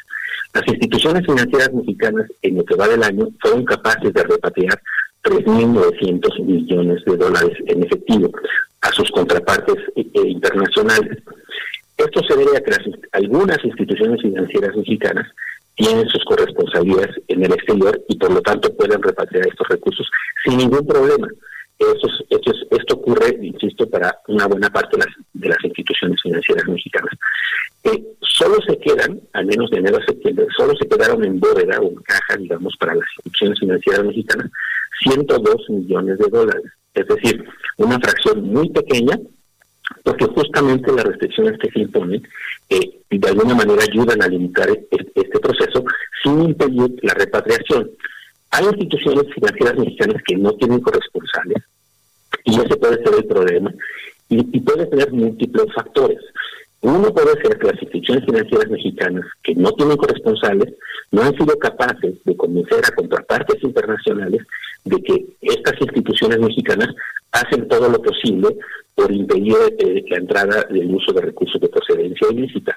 Si no pueden garantizar eso, pues evidentemente se les complica conseguir contrapartes eh, internacionales. Eh, y por lo tanto, lo que nosotros creemos, porque en efecto hay un problema de esta, digamos, ausencia de corresponsabilidad para algunas instituciones financieras, el Banco de México lo que propuso, entre otras cosas, fue facilitar un mecanismo que pudiera ayudar a conseguir contrapartes internacionales a las instituciones financieras mexicanas, porque si el problema es la repatriación, pues eso se puede resolver sin darse, darle los recursos al Banco de México y, mucho menos obligarlo a comprarlos, porque eso es lo que, insisto, pone uno en, riesgo y vulnera la autonomía y segundo, eh, pone en riesgo a las reservas internacionales al entrar estos recursos a las arcas del Banco de México. No, brevemente, brevemente, si me permite una última pregunta, ¿podría saber el Banco de México de dónde proviene eh, este dinero, estos dólares? Eh, bueno, podría haber un mecanismo en que quisiera saber. Claro que en última instancia el responsable de esto son las instituciones financieras y privadas. Eh, si, si, se le, si se le traspasa al banco, al Banco de México, pues se le está traspasando un riesgo privado a una institución pública. Eh, y en ese sentido, pues es muy peligroso que una institución privada que tiene todos los incentivos para garantizar eh, el conocimiento de, los recursos que, está adquiriendo, pues que obliga a una institución pública a que, adquiera, a que reciba toda esta información y la procese. No estamos hablando de millones de transacciones y que en ese sentido le está traspasando una responsabilidad que debería ser pues de las instituciones financieras privadas. Así es como están diseñados los mecanismos de supervisión y de prevención del lavado de dinero. Pues yo quiero, yo quiero agradecerle Gerardo Esquivel, subgobernador del Banco de México, esta conversación. Al contrario, al contrario, Lupita, muchas gracias por la invitación y les agradezco mucho que nos hayan permitido explicar los argumentos y razones de nuestra posición. Es una, una posición que tenemos que no es insensible al tema eh, que se trata de resolver y que más bien estamos eh, tratando de buscar alternativas, las mejores alternativas para el país que ayuden a resolver un problema sin, sin crear otro, como sería, me parece, en este caso, la iniciativa en comento. Muchas gracias y un saludo nuevamente a toda la audiencia. Muchas gracias. Hasta luego. Muy buenos días. Y bueno, Alejandro Armentes, presidente de la Comisión de Hacienda del Senado, y está con nosotros también esta mañana en la línea telefónica. Alejandro, ¿qué tal? Buenos días. Hola Lupita, gracias Sergio por esta oportunidad de comunicación, siempre a sus órdenes. Sí, estábamos conversando con el subgobernador del Banco de México, nos presentó sus razones para, pues, para oponerse a esta medida que fue aprobada ya por, por el Senado, presentada por la Comisión de Hacienda, por el propio Ricardo Monreal, el coordinador de los senadores de Morena. Eh, ¿Cuál es su punto de vista, senador Armenta? Gracias, Sergio. Nosotros respetamos la autonomía del Banco de México y esta iniciativa que el senador Monreal presentó y que fue avalada por todos los grupos parlamentarios, debo decirte, senadores de todos los grupos, no fue primero una iniciativa que solo impulsa eh, Morena, fue votada por senadores del PRI, del PAN, del PRD, del PT, del PES. Eso lo quiero aclarar porque tiene el consenso de todos los grupos de senadores de todos los grupos. Segundo, es una iniciativa que no vulnera la autonomía del Banco de México porque establece, por eso permitimos una reserva en el artículo 20, una reserva que le permite al Banco de México definir la posibilidad o no de eh, establecer qué tipo de divisas y en qué términos los podría considerar, así dice la Reserva, podría considerar a juicio del Banco de México parte de la Reserva. Ese es un primer tema que debo subrayar. Esta reserva eh, echa por tierra cualquier argumento que el banco pueda decir de que se obliga a incluir eh, dólares a la reserva. El banco podría, dice la reserva, eh, del artículo 20 podría, a juicio del Banco de México, definir las divisas, eh, el tipo de, monedas o de, monedas o billetes extranjeros, incluirlos o no en la reserva. Segundo, eh, esta es una esta es una iniciativa que corrige un error, un error del sistema financiero. Hay que hay que ser muy claros. El gran problema que se ha vivido en los últimos 10, 15 años es eh, la llegada, el incremento de, eh, transacciones, de mecanismos de ingreso de, de, de, dólares de nuestro a nuestro país por parte de los grupos eh, migrantes, de mexicanos que regresan entre noviembre, diciembre y enero y mayo y junio regresan a México más de 10 millones de mexicanos. Banco de México eh, comete un error eh, muy grave al querer endosarle al flujo de migrantes la, el supuesto de que esa ese flujo de recursos de migrantes en efectivo, esos dólares que ingresan al país eh, por remesas, son o podrían provenir del, de actos ilícitos. Es, es eh, inaceptable por parte de las comunidades migrantes, inaceptable que se califique a esos recursos como posibles recursos provenientes del, crimen organizado o del narcotráfico. Eh, esto, esto, esto es eh, porque el propio Banco de México tiene, Sergio Lupita, mecanismos para saber la procedencia eh, ilícita de los recursos. Seguramente, eh, Sergio Lupita, ustedes han ido a cambiar dólares cuando salen de viaje o cuando... Eh, Nos piden una identificación para empezar, ¿no bueno, yo he tenido que viajar por responsabilidades públicas y este, te piden una identificación, te piden tu pasaporte, llenas un formato, si tienes un cargo público te hacen firmar una serie de elementos, de documentos, y eso que cambia 100, 200, 300 dólares. Entonces imagínate que llegas a una ventanilla, eh, esa, esa leyenda de que vas a llegar a una ventanilla y puedes cambiar mil dólares y ni siquiera la identificación te van a pedir, eso es falso. Eso sucede en el mercado negro, que es lo que queremos evitar. Que cuando llega un hermano migrante con su dinero lícito, este, tenga que ir después de que el banco le rechaza el, el cambio de, sus dólares, va, va a, una, pues puede cambiar los dólares en un mercado informal y esos dólares que deberían de valer 20 pesos o 19 o 21 el tipo de cambio que esté, terminan costando 10, 15 eh, pesos y eso es una desgracia para un migrante que regresa con dólares con la esperanza de que con eso va a pagar la operación de su mamá, de su hijo, o va a pagar eh, la hipoteca, o va a pagar la acabar de pagar este, alguna deuda que tiene su familia en el año. tú dices, tú dices que esta es una ley social, eh, pero, pero lo que se está mencionando por la otra parte es que se va a beneficiar en realidad no a los migrantes, sino a quienes manejan recursos de procedencia ilícita. Falso, totalmente falso por esto que estoy comentando. Eh, creo que se les olvida, eh, al Banco de México se les olvida que eh, la bancarización en México aún no alcanza el 100% de la población y difícilmente alcanzará. esa va a haber interconexión en todo el país, esperemos que eso se logre, gracias al presidente Andrés Manuel, pero sería suponer que en todos los lugares turísticos, eh, Lupita, que hay en nuestro país, lugares turísticos, eh, el turista que llega eh, compra una artesanía, imagínate una artesana en cualquier parte del país, imagínatela con tu con su em, su aparato este, su, su terminal, la terminal, donde metes la tarjeta de crédito de débito. ¿Cuántas artesanas o artesanos que hay por miles en todo el país tienen un dispositivo móvil de, de, un banco para poder cobrar en tarjeta de crédito o de débito este una artesanía?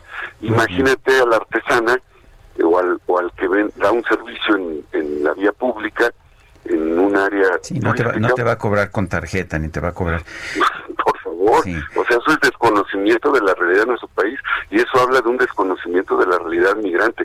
Yo sí puedo hablar como migrante porque ah, provengo de un ah, municipio migrante. Perfecto, eh, Alejandro, nos, nos, van a cortar ya en este momento. Gracias por la entrevista, un fuerte abrazo, son las 8 con 25. Sergio Sarmiento y Lupita Juárez quieren conocer tu opinión, tus comentarios o simplemente envía un saludo para ser más cálida esta mañana. Envía tus mensajes al WhatsApp 5520 109647.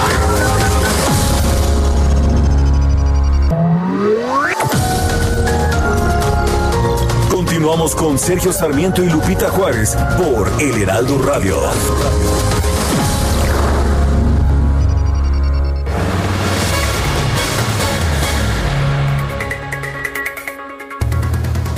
Citibanamex presenta. ¿Qué tal amigos? Muy buenos días. Les platico que Educación Financiera Citibanamex fue el primer programa de educación financiera en el país y su misión por 16 años ha sido ayudar a las personas a administrar mejor su dinero. Para conocer más, invitamos a Juan Luis Ordaz, director de Educación Financiera de Citibanamex y coordinador del Comité de Educación Financiera de la Asociación de Bancos de México. A ver, dime, ¿Educación Financiera Citibanamex fue el primer programa de educación financiera en el país?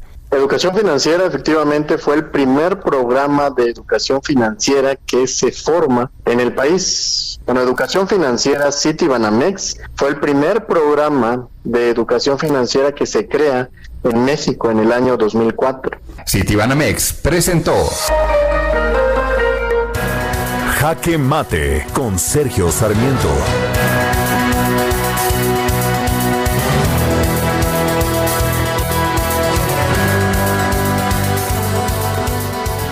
Presidente de la República, Andrés Manuel López Obrador, dice que respeta a la Comisión Nacional de Salarios Mínimos y que ella tendrá que tomar la decisión al respecto del salario mínimo que va a prevalecer en nuestro país el primero de enero del 2021. Al mismo tiempo anuncia pues que el aumento va a ser de 15%. Eso es lo que va a proponer su gobierno. Eh, la verdad estamos en una situación muy complicada. Todos queremos que aumente el salario, no solamente el mínimo a propósito, que todavía sigue ganando poca gente, sino el salario general. Pero no va a haber aumentos salariales generales en nuestro país si no logramos que las empresas puedan sobrevivir. En este 2020 hemos tenido la mayor mortandad en la historia de pequeñas y medianas empresas y todo parece indicar que esta mortandad se va a seguir incrementando el año que viene. ¿Por qué? Porque esta crisis no ha terminado, seguimos sufriendo la segunda oleada de la pandemia y la situación es muy complicada para la enorme la enorme mayoría de las empresas pequeñas y medianas de nuestro país. Me parece que el sueldo mínimo es una medida contraproducente, nos dicen que es una medida que apoya a los más pobres, pero no es cierto. Simple y sencillamente el salario mínimo es una prohibición de contratar a gente por debajo de un determinado nivel. ¿Qué es lo que hacen las empresas usualmente? Sí, dejan de contratar a aquellas personas que no, pues que no les darían un rendimiento, que no les podrían pagar más de un sueldo mínimo o las contratan por debajo del agua y no les dan ni siquiera de ese mínimo. No estamos en un país en el que debamos prohibir la contratación. Eh, debemos estar en un país en que promovamos la inversión productiva, la generación de empleos y el aumento de todos los salarios, no nada más de un sueldo mínimo que eh, a final de cuentas puede causar un gran daño a las pequeñas empresas mexicanas. Yo soy Sergio Sarmiento y lo invito a reflexionar.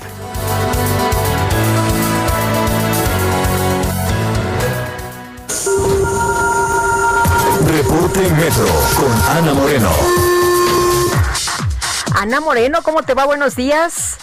Hola, muy buenos días, Lupita, Sergio. Un saludo, saludarlos en este viernes. Les informo que a esta hora la red opera con afluencia alta en las líneas 1, 2, 3, 9 y A, con un intervalo de paso entre trenes de 3 minutos. En el resto de las líneas, la afluencia va de moderada a baja, con un intervalo que oscila entre los 4 y 6 minutos aproximadamente. Les recordamos que las estaciones La Villa Basílica, línea 6, y Potrero, línea 3, se encuentran cerradas hasta el próximo 14 de diciembre, mientras que las estaciones Allende y Zócalo de la línea 2 permanecen cerradas hasta nuevo aviso.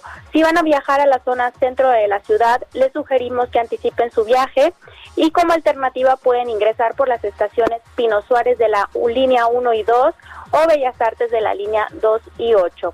Y también Lupita y Sergio recordarles que no bajemos la guardia, que continuemos usando gel antibacterial durante nuestro traslado por la red, así como el cubrebocas correctamente cubriendo nariz y boca. Hasta el momento esta es la información, que tengan un excelente fin de semana. Gracias Ana, buenos días. Muy buen día, hasta luego. Son las 8 con 34 minutos, vamos con el Químico Guerra. El Químico Guerra con Sergio Sarmiento y Lupita Juárez.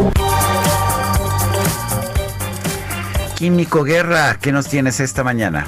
Una buena el viernes, Sergio Lupita. Ya les había comentado que COSE, esa asociación civil que se ha dedicado de una forma muy eficiente a la recolección y disposición final adecuada de los residuos plásticos y que lo está extendiendo ya a todo tipo de residuos, ha creado la primera plataforma en línea de educación ambiental. Esto es viendo la nueva realidad que tenemos, Sergio Lupita, que está aquí para quedarse. O sea, definitivamente no vamos a regresar exactamente a como estábamos. Va a haber eh, algunas cuestiones parciales, pero la educación a distancia y toda la información que está teniendo eh, virtual hoy en día está para quedarse. Y en ese sentido, ECOSE ha creado esta plataforma que se llama el Ecorreto, Educa Verde Ecorreto, y que a través de cinco macrotemas que son la sustentabilidad, el agua, biodiversidad, cambio climático y residuos, ofrece este aprendizaje a los docentes, a los maestros. Es una plataforma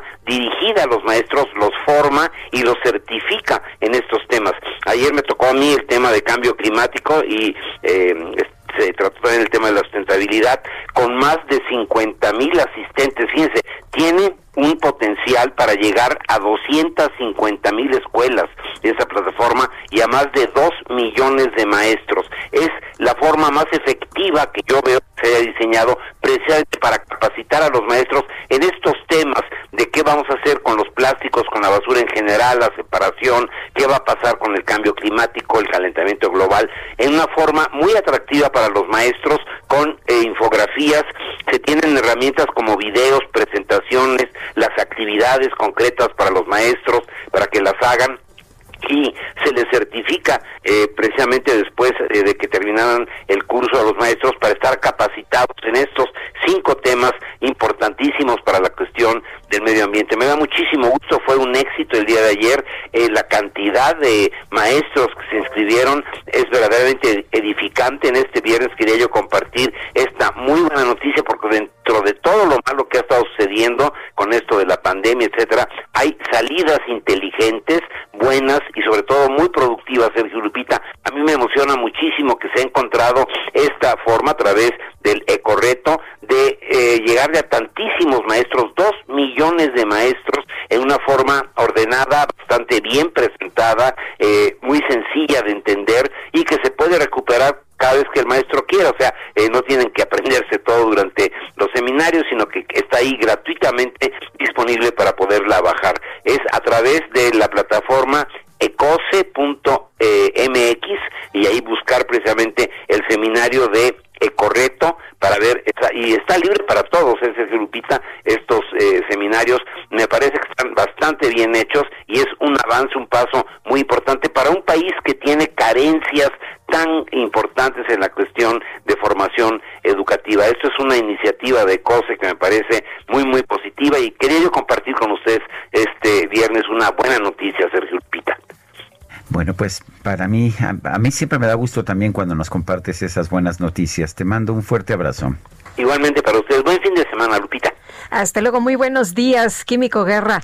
Oye, y vamos a platicar con Jorge Suárez Vélez, él es analista económico, sobre diferentes temas. Uno de ellos, pues, esta decisión de los eh, legisladores sobre el tema del Banco de México. Ya sabes, eh, se ha mencionado un poquito sobre este asunto. Vamos a platicar también, pues, de, de cómo ve la designación de Elvira Concheiro como tesorera de la Federación, entre muchos otros asuntos. Bueno, y lo tenemos en la línea telefónica, Jorge. Jorge Suárez Vélez, gracias por tomar la llamada.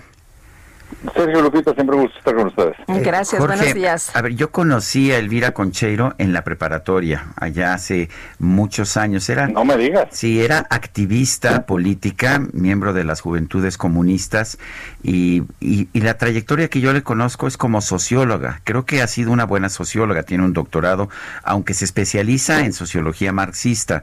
Eso es, esa es su especialidad, es algo así quizás hasta de otra época, pero eso es lo que ella hace yo pensé que el cargo de tesorería era un cargo pues muy muy técnico y un cargo en que necesitabas gente que tuviera gran experiencia en materias de tesorería y de economía. Eh, tengo entendido que la conociste o que ah, estuviste en un debate con ella hace poco tiempo. Cuéntanos. Pues sí, estuve antes de que fuera su nombramiento. Yo creo que ni ella sabía que iba a recibir el nombramiento cuando fue el debate. Este, el debate era eh, cuando se cumplieron los eh, dos años de la eh, presidencia del observador. y pues se volvió un debate acaloradísimo, ¿no? Este, quizá me enojé de más, pero, pero me sacó un poco de quicio que ella seguía recurriendo una y otra vez en esta, diría que es debate, o sea, nunca me, me, trató de eh, dar eh, datos, digamos, que avalaran, porque ella decía que había sido un gran éxito el primer tercio del sexenio. Eh, me decía que los datos que yo daba no eran ciertos, o sea, que todos los datos que dieran datos oficiales, la mayoría de ellos provenientes de INEGI, y se, se recurría a, todas estas muletas que pues, también a ti he visto que te dicen lo mismo, Sergio, en redes sociales, o sea, este, dónde estabas antes, porque no te quejaste antes, lo que pasa es que, que yo siempre me quejaba y tú también, ¿verdad? Eh, tanto tú como yo siempre pues fuimos críticos de los gobiernos anteriores. Y la ventaja que tenemos ambos nuevamente, pues es que ahí están escritas las columnas, pueden ver qué es lo que decíamos. Entonces, eh, o sea, no es, no es fantasía, ¿no? Entonces, eh, y, y, lo que más probablemente me irritaron fueron dos cosas. Uno, que simplemente le pareciera eh, trivial una, eh, una cifra de 105 mil muertos en ese momento, ¿no? Eh, por coronavirus, me parece, verdaderamente eso me pareció una falta de, empatía brutal. Y lo otro que me sacó de quicio fue que me dijo que las, las asignaciones directas son un buen, una buena herramienta para evitar la corrupción lo cual verdaderamente pues, todo, lo contrario a lo, que, a lo que siempre hemos sabido. Pero aparte todo lo que la oposición señalaba y criticaba en las administraciones anteriores, ¿no? Cuando ellos eran la oposición. Exactamente, y eso, eso un poco también lo traté de cubrir en mi columna de ayer. O sea, lo que yo no entiendo no es esta izquierda que de repente eh, eh, eh, ve como que tener a gente con la, contra la que siempre estuvieron como Bartlett, a, una nueva oligarquía formándose, a una un atentado contra la salud pública, una militarización de la seguridad. O sea, pareciera que este es un gobierno que ha ido contra las causas de la izquierda. Y me sorprende que de repente haya simplemente esta eh, eh, extrema tolerancia. Y por eso lo que yo he tratado de escribir eh, en la columna de ayer es decir, a ver, aquí alguien está engañando a alguien. O sea, me queda claro que esta izquierda podría ver al gobierno de López Obrador como el medio para llegar al poder. O sea, hay un término que suena insultante, pero que es un término que, como sabemos, es común, el del tonto útil, ¿no? Al, tipo que está en una posición tal que lo puedes manipular para que ayude a tus intereses. O sea, ¿está viendo la izquierda López Obrador como su tonto útil? ¿O es López Obrador el que le está viendo la cara y realmente está siendo un gobierno conservador, eh, eh, siendo un tipo religioso, y donde las principales medidas económicas que ha tomado son profundamente neoliberales, como el, eh, firmar un tratado comercial internacional contra el cual, de hecho, Conchero siempre estuvo contra tratados eh, eh, comerciales, y estar a favor, por ejemplo, de la autonomía del Banco Central. Entonces, pues aquí alguien claramente está viéndole la cara al otro y mi pregunta pues es quién a quién, ¿no? Bueno, y hablando de este último tema, ¿cómo ves estas reformas a la ley del Banco de México? ¿Ponen en riesgo las reservas internacionales? ¿Atentan contra la autonomía del Banco de México? ¿Benefician al narcotráfico?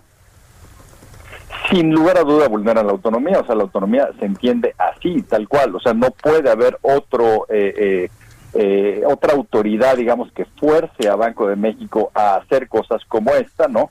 Eh, hay que entender aquí, o sea, se, se, está hablando de que esto se hace para eh, para las remesas. Esto es una tomada de pelo. 98.5% de las remesas entran por giros bancarios. Claro, eh, pasa que de repente un, un migrante, digamos, regresa a su casa y trae dinero en dólares. Sin embargo, como ustedes saben, cuando han viajado a Estados Unidos, tú no puedes salir de Estados Unidos con más de 10 mil dólares, te los incautan y te preguntan cuando estás ahí en el, en el aeropuerto y con frecuencia tienen incluso gente en los gusanos para entrar a los aviones eh, checando que, que, si traes cash o no traes. Entonces, o sea, las cantidades que pueden tener en efectivo son muy bajas. Eh, y se habla también de los turistas. Sí, los turistas pueden estar cambiando este, algo de dólares, pero como sabemos, en muchos de los destinos turísticos, ¿no? Se van a acabar pagando con tarjetas de crédito. Entonces, eh, eh, el, el, el, proceso usual es que cuando, digamos, un hotel le da a su banco los dólares, el banco va acumulando dólares que finalmente los acaba mandando a sus bancos corresponsales, digamos, en Estados Unidos o en Europa, si se tratara de euros los manda físicamente. pero solamente hay dos eh, bancos, eh, solamente hay dos bancos en México que tienen corresponsales propios en, en el extranjero, que son BBVA y Citibanamex, que son los dos mayores. Los demás bancos tienen que, pues ahora sí que fletar aviones y vendérselos, y hay un solo corresponsal que les está tomando el dinero, que es Bank of America, y cada vez es más complicado.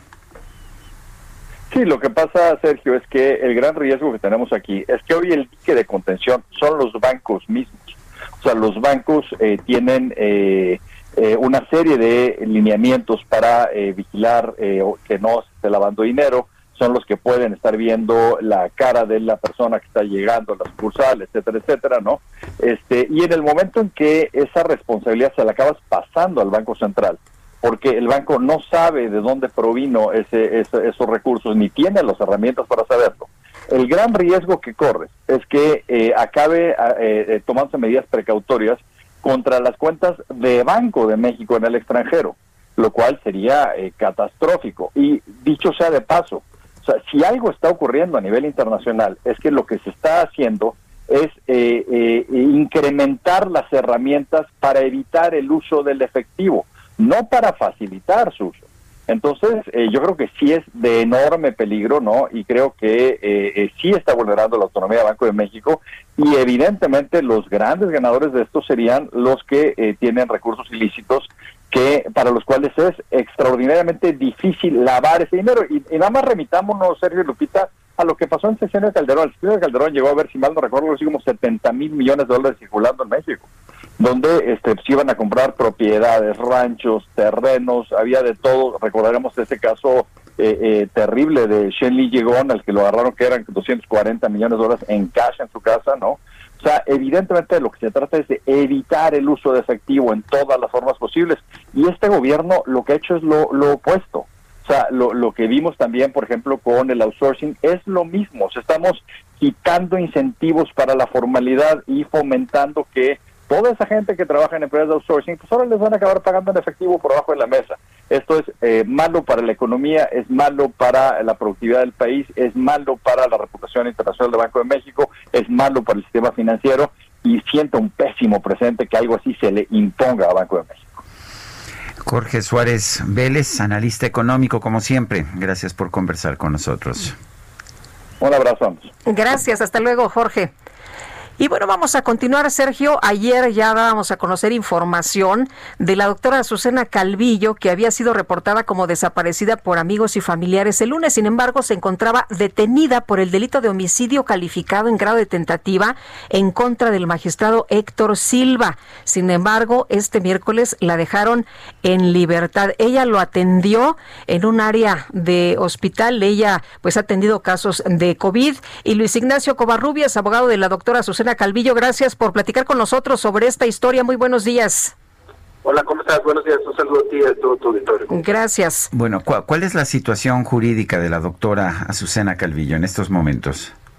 Eh, en este momento estamos en el periodo que llamamos constitucional, en que um, formalmente estamos hablando de 72 horas, pero por estrategia de la defensa se explicó a 144 horas, cuál va a culminar con una audiencia de vinculación al proceso el lunes. Eh, se está oyendo un poco mal. Sí, vamos a ver si podemos uh, recuperar la llamada con una mejor calidad, ya que realmente no, no estamos escuchando bien. Bueno, está en el, en el proceso en que se están presentando las acusaciones y vale la pena señalar que que se ha logrado que se cambie el delito de homicidio calificado en grado eh, de tentativa o que no sea ya homicidio calificado en grado de tentativa, que sea solamente por lesiones. Esto pues ah, como implicaría una pena menor, le da mayores garantías a la doctora Azucena, pero aquí el punto es que ella ha sido detenida fundamentalmente pues por hacer su trabajo. Así es, eh, la acusaron de que había intentado en la madrugada meterse ahí a, pues eh, supuestamente donde se encontraba el magistrado Héctor Silva y por eso la denunciaron porque no era su hora de, su horario de, trabajo. Y bueno pues eh, esta eh, mujer esta joven doctora el día de ayer salió ya en libertad. Eh, tengo entendido que incluso algunos legisladores atendieron su caso y dijeron bueno pues es que es una persona que está trabajando por salvar la vida de otra arriesgando la suya propia y cómo es posible que la acusen por delito de homicidio mm, abogado cómo, cómo, qué, qué, fue exactamente lo que pasó, por qué terminan acusándola de eh, intento de homicidio o de homicidio calificado en grado de tentativa.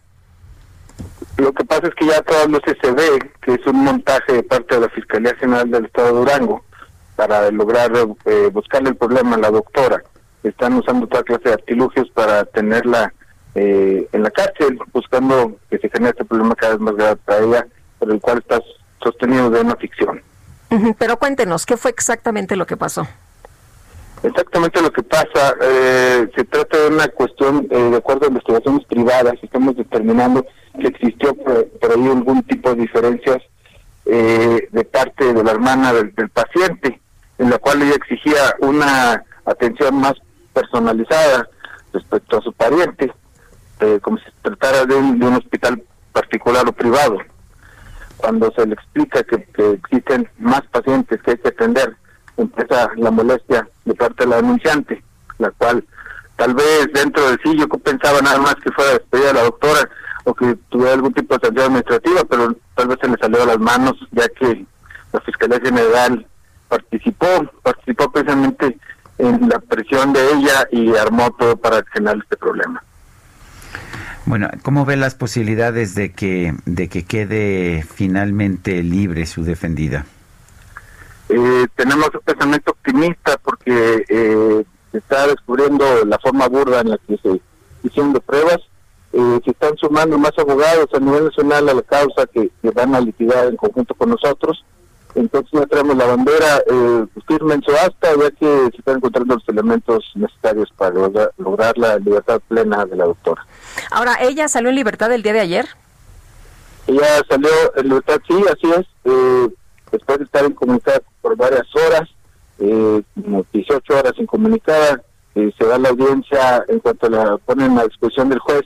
Eh, logramos que la audiencia se diera eh, de forma rápida en la madrugada y logramos que saliera. Ahora tengo entendido que ella está temerosa porque ha recibido amenazas. Cuéntenos si esto es verdad. Mm, pues lo que pasa es que sí hay mucha presión en contra de la causa, hay muchos intereses que se están moviendo, los cuales pues andan activos. abogado Luis Ignacio Covarrubias, gracias por hablar con nosotros esta mañana. Sí, no, estamos a la orden. Bueno, pues ahí está la información, me parece muy injusto. Y vemos eso, gente que pues que lo que quiere es criminalizar a los médicos a pesar del esfuerzo que los médicos están realizando por salvar la vida de sus pacientes. Oye, ¿qué te parece? Eh, pues como somos influyentes, como mi hermano es magistrado, pues entonces tienes que atenderlo, pero, claro, como si fuera personalizado, ¿no? Atención personalizada, porque no es que tengo otros pacientes, no, no, no, no, aquí me lo atiendes bien. Sí, porque tú eres porque él es influyente. Bueno, vamos con otros temas. La Suprema Corte de Justicia desechó la solicitud de consulta popular para enjuiciar a expresidentes, planteada por un grupo de ciudadanos. Diana Martínez, adelante. Así es, Sergio Lupita, muy buenos días. Pues la Suprema Corte de Justicia de la Nación desechó la solicitud de consulta popular para enjuiciar a expresidentes planteada por ciudadanos. Por unanimidad, los integrantes del máximo tribunal del país determinaron que la petición quedó sin materia porque se trata del mismo tema de la solicitud de consulta que planteó el presidente Andrés Manuel López Obrador y que ya fue resuelta el pasado primero de octubre. El ministro Luis María Aguilar dijo que la nueva solicitud no contiene elementos novedosos o adicionales a los que ya fueron revisados por la Corte. Esta nueva solicitud derivó de más de dos millones de firmas de activistas y militantes de Morena y recordarán que el pasado primero de octubre la Suprema Corte validó la consulta para enjuiciar a expresidentes que presentó el titular del Ejecutivo, sin embargo, modificó completamente la pregunta planteada. Bueno, Diana Martínez, gracias por esta información. Son las 8 de la mañana con 54 minutos. Nuestro teléfono, nuestro número para que nos mande mensajes de WhatsApp 55 2010 96 47. Regresamos. If a face could launch a thousand ships,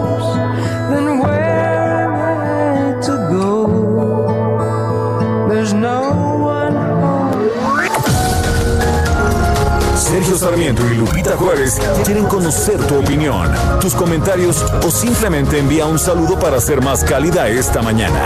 Envía tus mensajes al WhatsApp 5520 109647.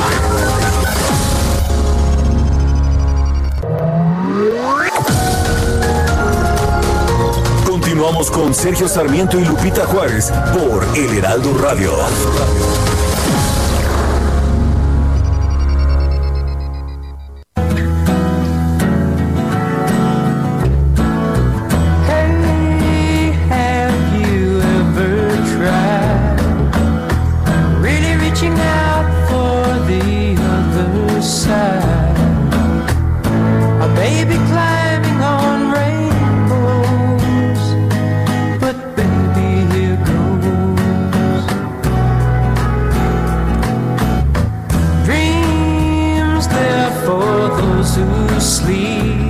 Probadita de la música de Bread, hoy que cumple 80 años David Gates, el líder y fundador de este grupo.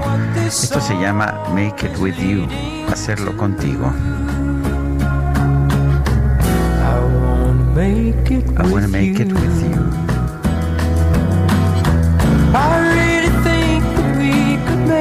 Hombre, qué bonita música esta mañana. Nuestros amigos la están disfrutando y nos mandan mensajitos, por supuesto.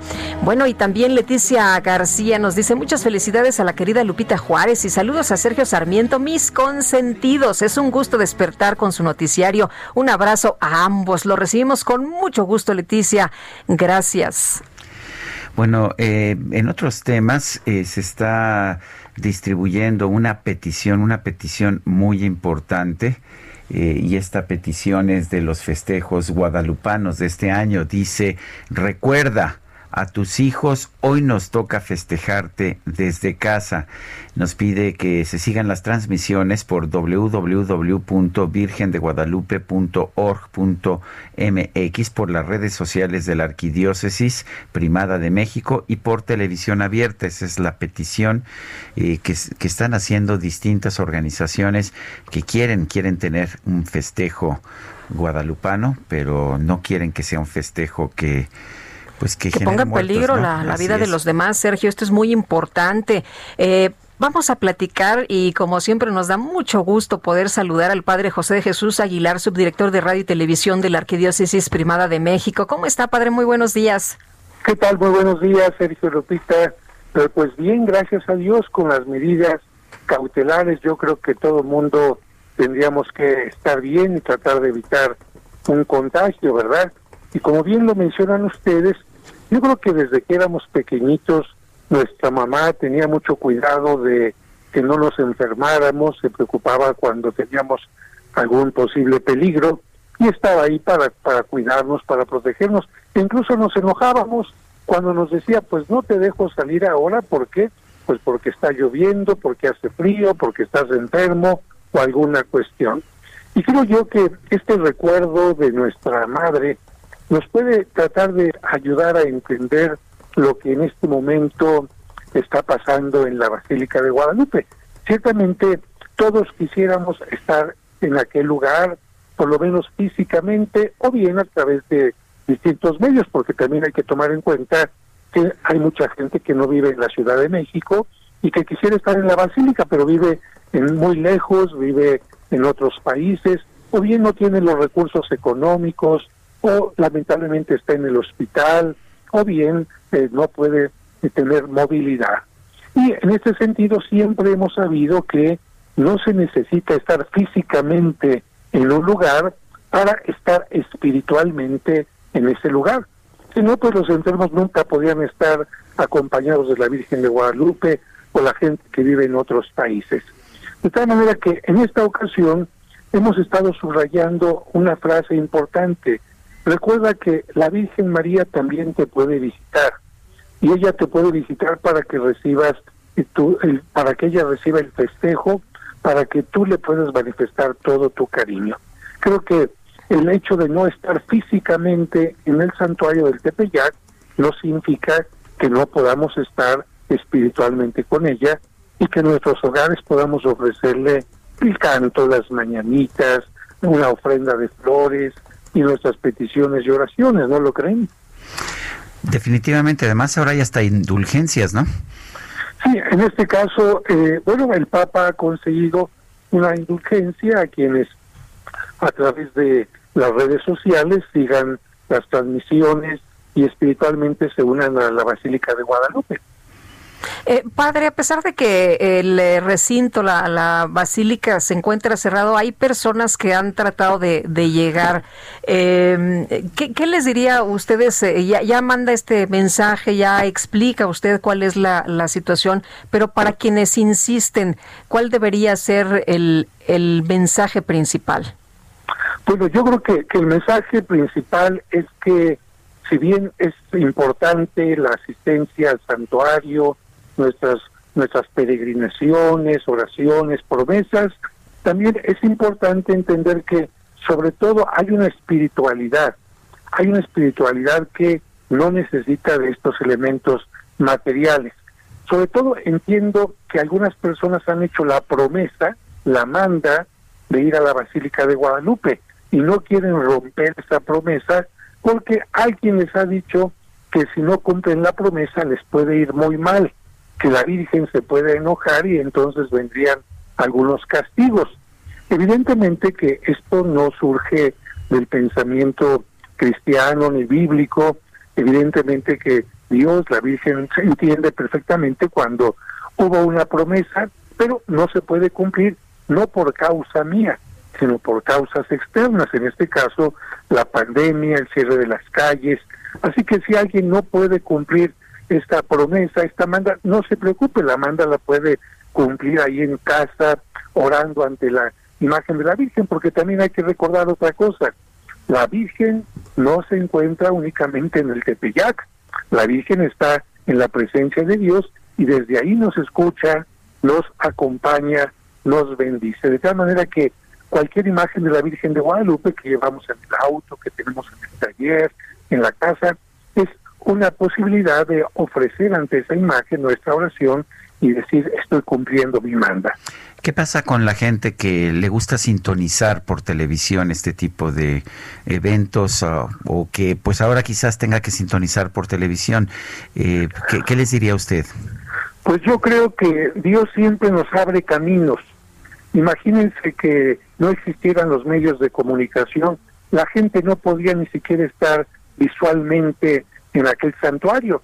Ahora estos medios de comunicación que nos permiten estar en un lugar a distancia son maravillosos.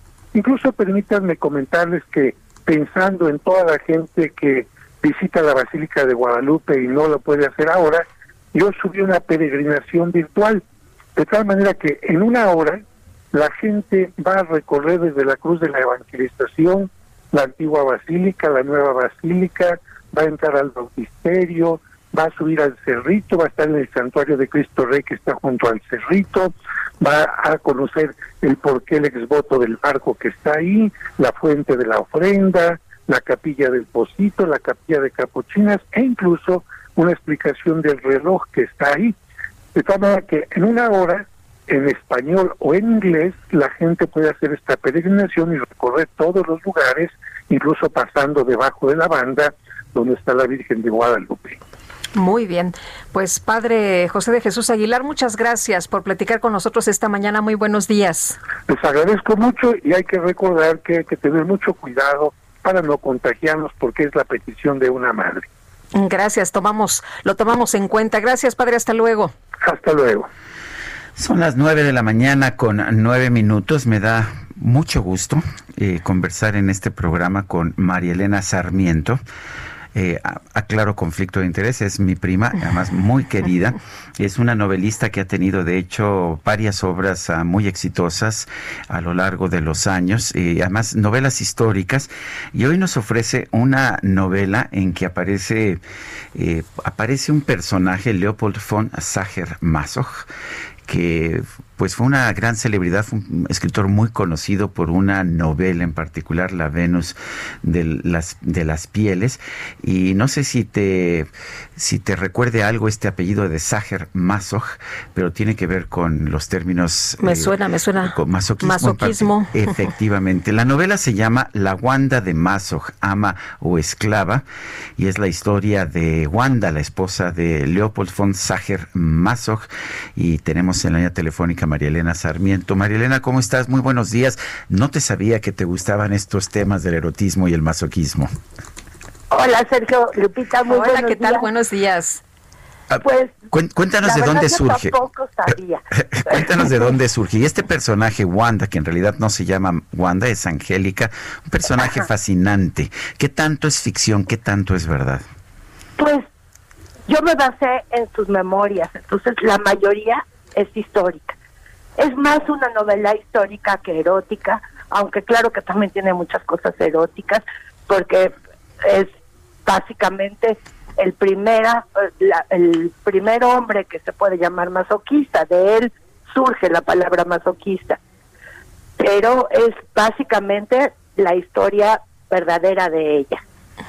Que él la hace a convertirse en la primera dominadora, porque él lo que quiere es, llevar a cabo su fantasía de, la novela de la Venus de las Pieles, en donde el protagonista es un hombre que firma incluso un contrato de esclavitud y entonces él quiere llevar a cabo esa fantasía de tener una mujer dominante y se busca a, a una mujer que se casa con ella y pues se convierte ella en Wanda. Marilena, ¿existen estas memorias? Sí existen, existen en, en internet y se pueden descargar fácilmente. No están en español, están en inglés. pero sí están accesibles. Y, y de ahí tú recreas la, la vida de, de, esta, de esta mujer. Sí, ella vivió en el siglo XIX y entonces recreó eh, Austria en el siglo XIX y bueno, viaja por varias partes de Europa, recreo la Europa del siglo XIX y, y, las costumbres que se vivían entonces. Sí, me, porque en, en sus ella lo que trataba era de vengarse de él, porque él eh, la dejó muy mal parada.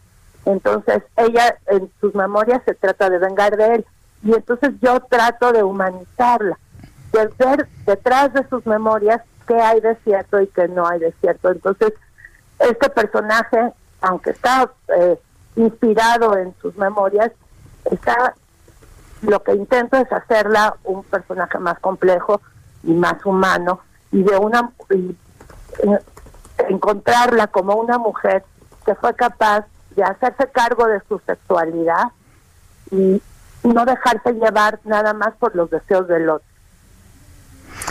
Oye, el, de hecho no es la primera vez que, reconstruyes la vida de una mujer eh, olvidada por la historia, pero real. Escribiste una novela llamada Jantipa, el gran amor de Sócrates. La recuerdo muy bien porque me, piqué mucho con, con la novela. Yo no sabía nada de Jantipa. Creo que nadie sabe nada de Jantipa y tú la reconstruiste, ¿no es así? Ay, sí, a mí me interesa mucho eh, sacar del olvido a las mujeres que tendrían que tener un lugar en la historia. Jantipa fue la esposa de Sócrates y muchos filósofos hablaron mal de ella porque siempre estaba de mal humor.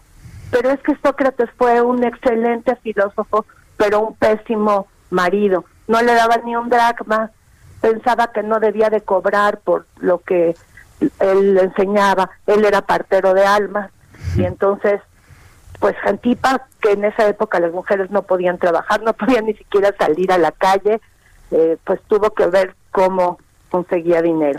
Hay una eh, hay una conversación en Wanda en la que en la que dice eh, dice la señora Frischauer que lo que más necesita es una mujer malvada. ¿Es lo que necesitaba Leopold?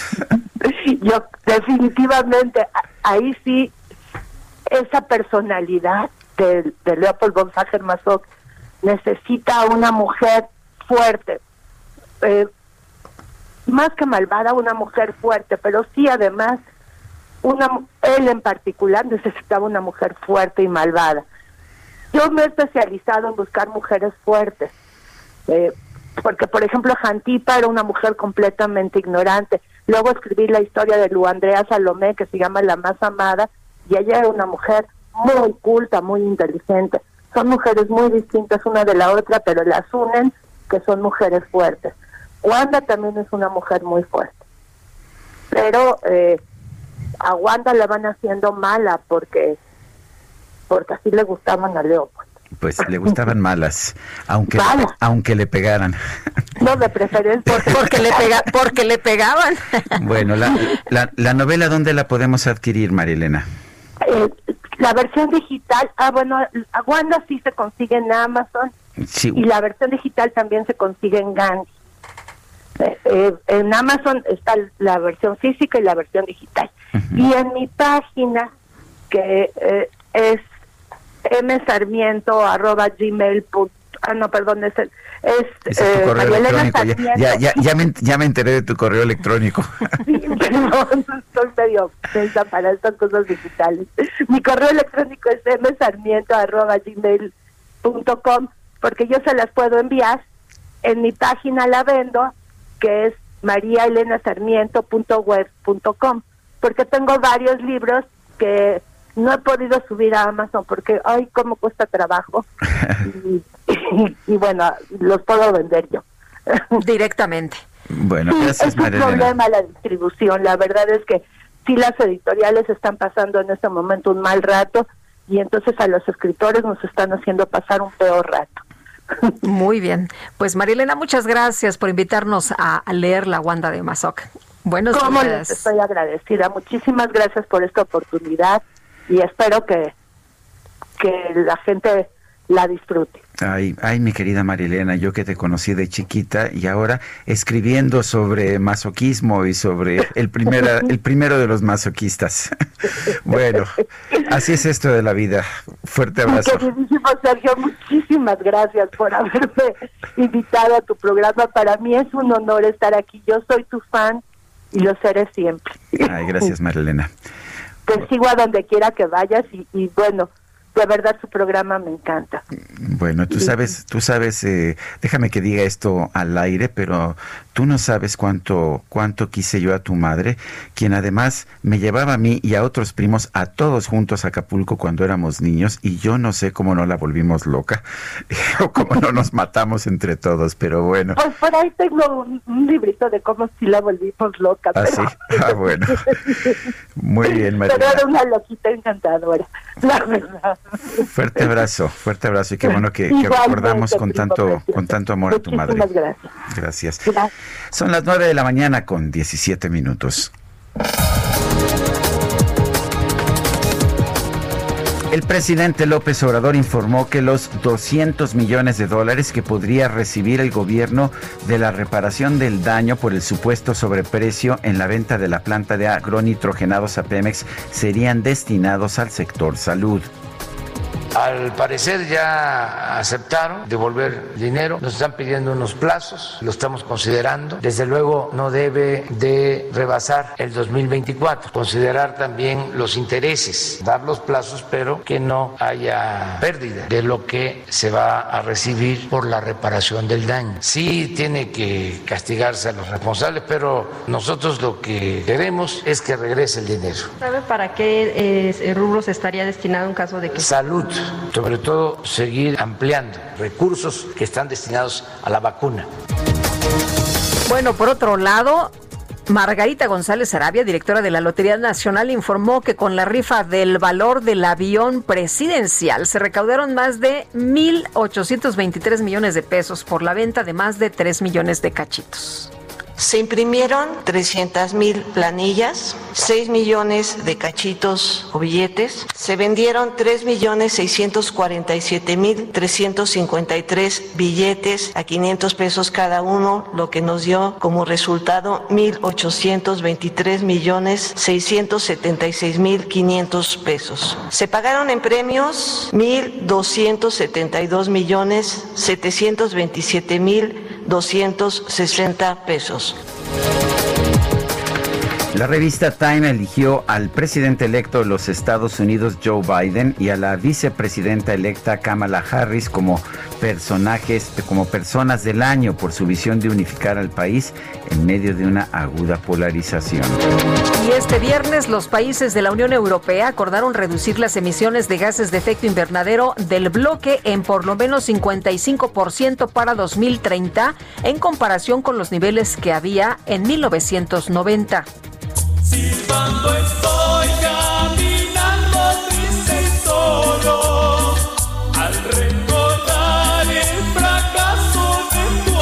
¿Quién andaba caminando triste y solo? Pues mira, esto ocurrió en Italia y hay toque de queda, entonces no puedes andar por las calles en las noches, esto debido a la pandemia. Resulta que los carabineros detuvieron a un hombre que estaba caminando por una carretera de la ciudad de Funo, allá en Bolonia se le interrogó y el señor dijo que había salido a caminar para relajarse después de una discusión con su esposa.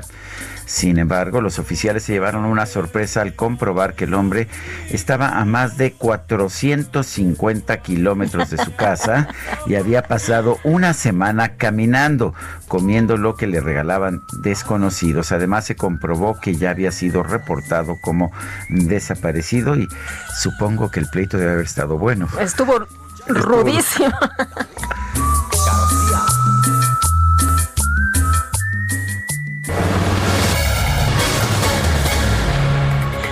El gobernador de Puebla, Miguel Barbosa, dijo que la entidad se encuentra en alerta, en alerta máxima por el número de contagios de COVID-19. Y vamos con todos los detalles. Claudia Espinosa, ¿qué tal? Buenos días. Hola, Claudia. Amigos del Heraldo Media Group, justo como lo comentas, pues el gobernador del estado, Miguel Barrosa, señaló que se mantiene la alerta máxima. Y es que ayer se reportaron la cantidad de 326 nuevos contagios, una de las cifras más altas desde el mes de junio. Señaló que es justamente la capital del estado, con eh, cerca de 277 contagios, la que se ha convertido en el foco rojo de la pandemia aquí en la entidad. Por ello, insistió en que las autoridades municipales deben reforzar las medidas sanitarias, sobre todo por la presencia de comerciantes informales en el centro histórico. En la actualidad, hay 1.325 personas que tienen el virus de COVID-19 distribuidas en 57 de los 217 municipios. La hospitalización también ha ido a la alta con 492 personas. 77 de estas están graves y justamente esta situación pues ha mantenido la alerta de las autoridades. Se han reportado 19 defunciones en las últimas horas para llegar a un acumulado de 5.514, lo que coloca a la entidad pues en los primeros lugares justamente en materia de decesos y de casos acumulados. Se hace el llamado, obviamente, pues a que de este pacto comunitario. Sin embargo, se volvió a descartar de parte de la autoridad estatal la posibilidad de poner sanciones a aquellas personas que realicen pues, reuniones familiares con mayor cantidad de personas, porque pues el gobernador Miguel Barbosa señala esto está fuera de la ley. Sin embargo, se está apelando de nueva cuenta a que la gente pues tome conciencia y mantenga el confinamiento, porque se pone el riesgo de nueva cuenta la infraestructura hospitalaria de la entidad. Es la información desde Puebla. Muchas gracias, Claudia. Muy buen día. Y ayer hubo un par de explosiones en la refinería de Pemex en Cadereyta, esto en Nuevo León. Al parecer hubo acumulación de gas. Daniela García, cuéntanos, adelante.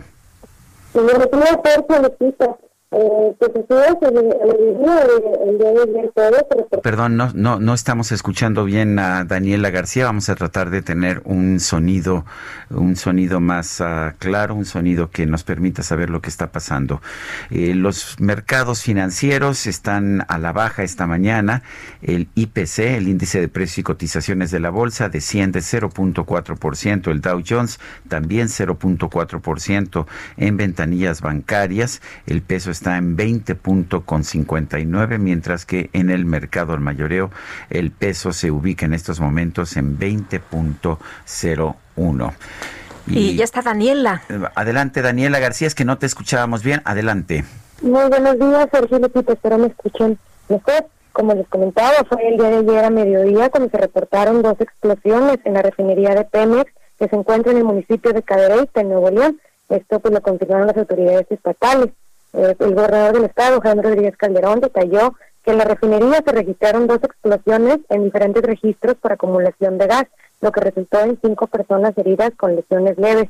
Estas personas afectadas por las explosiones serían contratistas externos a petróleos mexicanos que fueron trasladados a un hospital de Pemex en el estado para recibir la atención médica. Ya horas más tarde, la petrolera informó que la explosión no causó daños personales ni materiales mayores y la refinería opera con normalidad, aunque todavía se investiga qué fue lo que originó este accidente el día de ayer.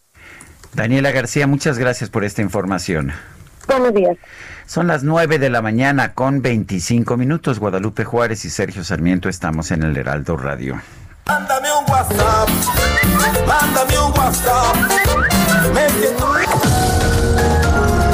Sergio Sarmiento y Lupita Juárez quieren conocer tu opinión, tus comentarios o simplemente envía un saludo para hacer más cálida esta mañana.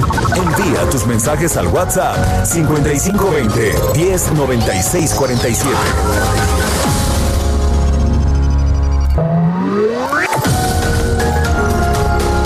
Continuamos con Sergio Sarmiento y Lupita Juárez por El Heraldo Radio.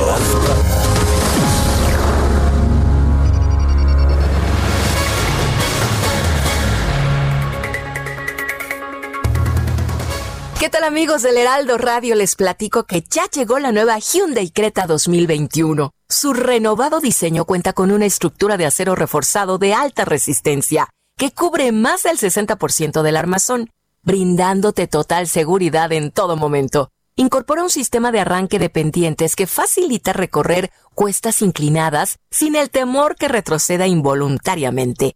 Cuenta también con frenos de disco en las cuatro ruedas para frenar de manera uniforme manteniendo el control y estabilidad en cualquier circunstancia. Mantén una visibilidad total con su cámara de reversa y estacionate tranquilamente con sus sensores de movimiento traseros. Además, con la nueva Creta 2021, elige entre sus tres diferentes modos de manejo. Sport, comfort, eco y mejora tu experiencia al manejar. Aparte en línea la tuya con solo 5 mil pesos y podrás elegir una serie de experiencias inolvidables. Arma tu propia experiencia Creta con la nueva Hyundai Creta 2021. Vive el camino. Visita hyundai.com.mx. Recórranse por favor con su sana distancia. Muy bien. La micro deportiva.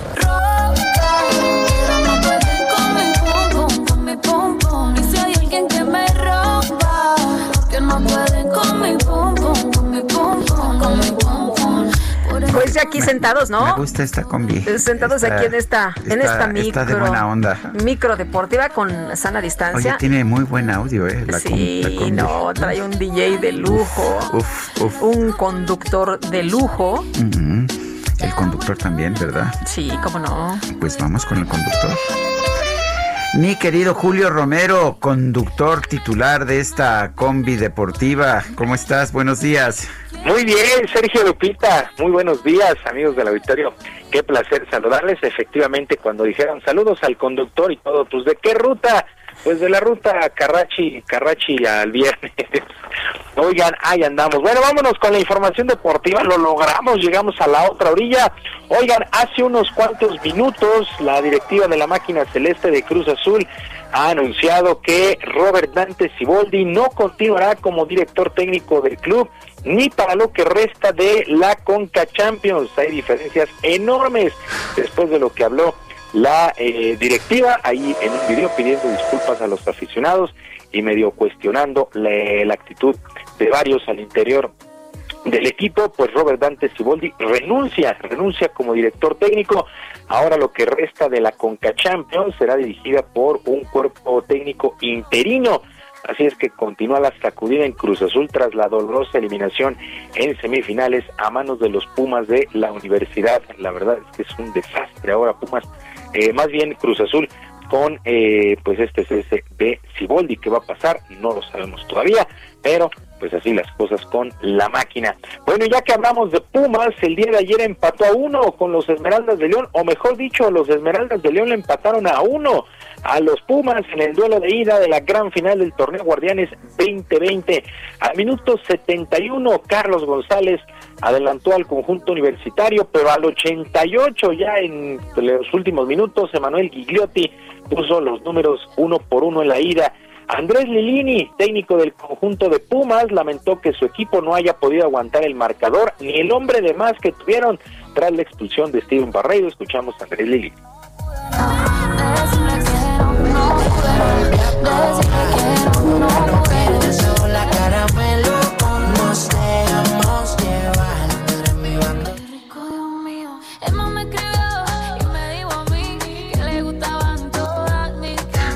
Que se quedaron mudos. Se quedaron mudos, mi querido Julio. Mejor continúa.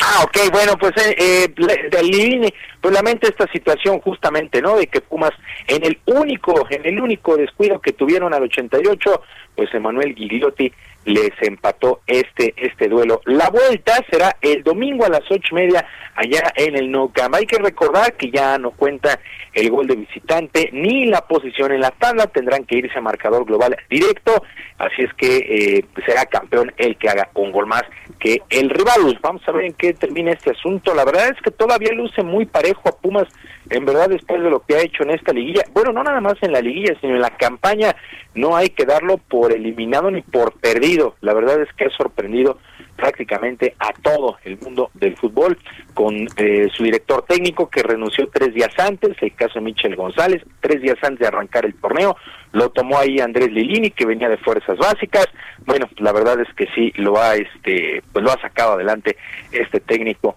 Andrés Lilini. Bueno, en contraparte, eh, pues en la fiera Ignacio Ambriz salió confiado en el este pues que en el estadio Nou Camp ahí harán valer su condición de local y ganarán el título. No ha perdido el equipo de León en su casa allá en el Nou Camp. Además, además eh, terminaron como líderes generales de la competencia, la campaña regular. Pues así las cosas con esta final entre Pumas y el conjunto de los Esmeraldas de León.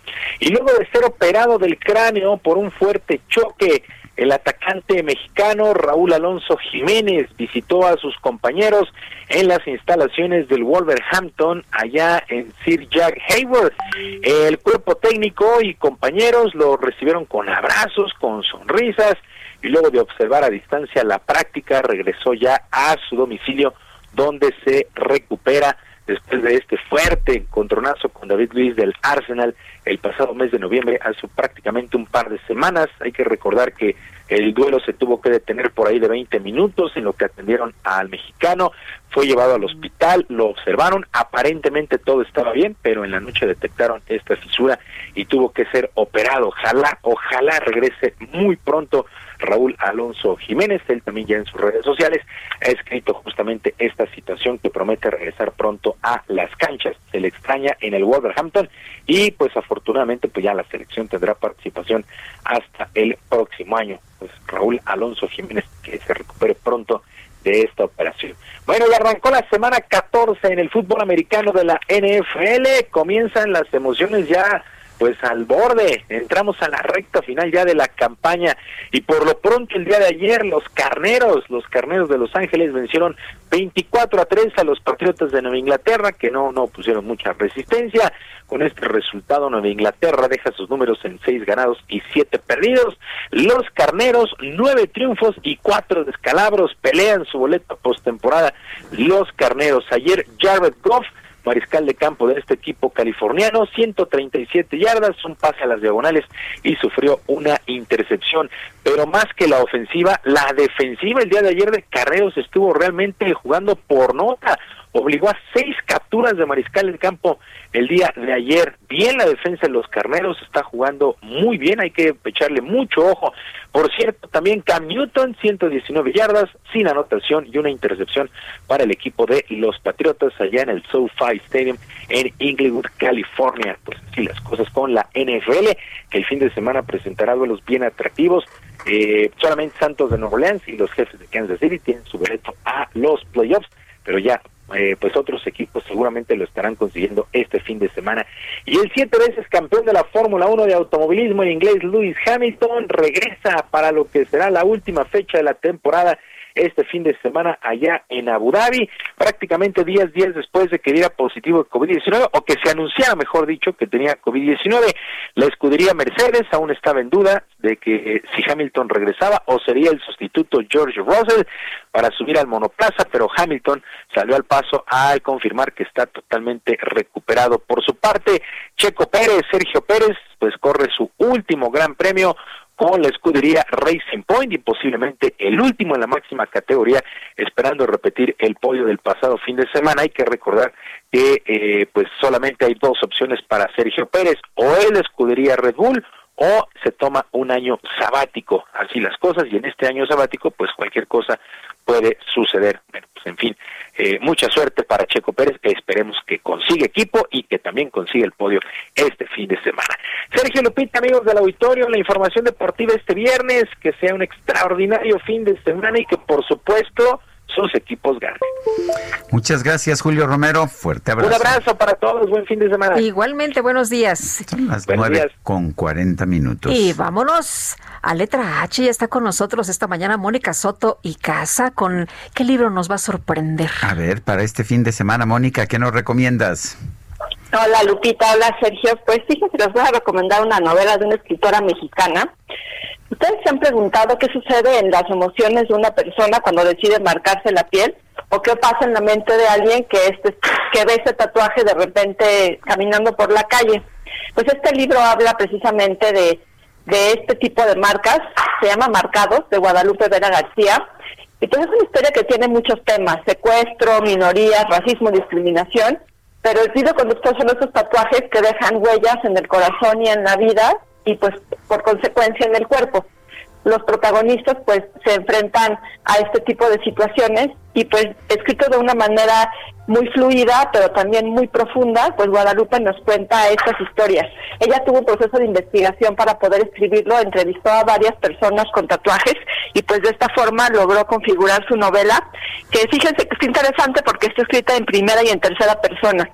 En primera persona están las historias de la gente que quiso contar su propio su propio camino y en tercera pues la del narrador que hace que todas estas historias se junten y pues es una novela muy descriptiva de muchas sensaciones y sobre todo lo que me gusta es que a final de cuentas a pesar del sufrimiento y de las marcas y de todo lo malo que sucede y les pasa a los protagonistas pues al final encuentran unas razones, unas muy buenas razones para vivir y pues ahí está el meollo del asunto, ¿no? Y pues me gusta porque también ayuda al lector y ayuda a quien a quien entra pues en contacto con sus personajes a darse cuenta que detrás de las marcas en la piel que vemos pues ahora sí que en el cuerpo de las personas, pues hay muchísimas historias que vale la pena escuchar porque pues ahora sí que son testimonios de ese camino por la vida. ¿Cómo ven, Sergio Lupita? Se llama Marcados de Guadalupe Vera García. Pues suena interesante. Muchas gracias, Mónica. Yo no tengo tatuajes, Lupita. ¿Tú tienes? ¿Cómo, ¿cómo de que no? Tatuajes, en, el, en el alma. Ah, tatuajes en el alma. Yo no tengo tatuajes la verdad es que cuando veo un tatuaje bonito y que se nota que tiene muchísimas historias, pues siempre es padre escuchar la historia de cada uno, ¿no? A mí me ha pasado varias veces que, y pues bueno, uno que le gusta escuchar historias es maravilloso saber por qué, ¿no? Estoy de acuerdo. Mónica, muchas gracias como siempre. Marcados entonces. A ustedes, marcados de Guadalupe Vera García. Bueno. Muy bien. Bueno, Hermoso fin de semana. Gracias también a ti, Mónica. Son las 9 con 42. i eh, bueno, eh, de, hecho nos, nos, ibas a dar una nota, pero ahora mismo la tienes lista, Aquí está Ya. Aquí Muy está ya. Adelante, Guadalupe. Fíjate, Sergio, que tenemos información. Se ha reportado que Alonso Ancira será extraditado y llegaría a México la siguiente semana. El Consejo de Ministros del Estado español, en una reunión que tuvieron a principios de diciembre, acordaron la extradición de Alonso Ancira a nuestro país. Decidieron entregarlo, señalado de participar participar en la venta de una planta inservible de fertilizantes a Pemex, de acuerdo con informes que se dieron a conocer, informes periodísticos. La información fue conocida en el marco de la negociación por la cual la familia Ancira finalmente aceptó este jueves dejar la propiedad de Altos Hornos de México. La firma cerera pasará al control de Grupo Villacero de Julio Villarreal, quien se comprometió a reparar el daño causado por la venta de agronitrogenados a Pemex en el año de 2014, de hecho. Bueno, y Celia del Palacio, hablando de literatura y de escritoras, eh, la verdad es que nos ha, nos ha llevado desde hace tiempo a conocer toda una serie de personajes históricos, pero a través de la novela. Eh, ahora nos está trayendo, nos está presentando El Camino del Fuego. Es una novela sobre una mujer indígena, una crónica novelada de la llegada de Hernán Cortés al pueblo Totonacú y su ruta hacia Tenochtitlan. Celia del Palacio es historiadora y es escritora. La tenemos en la línea telefónica.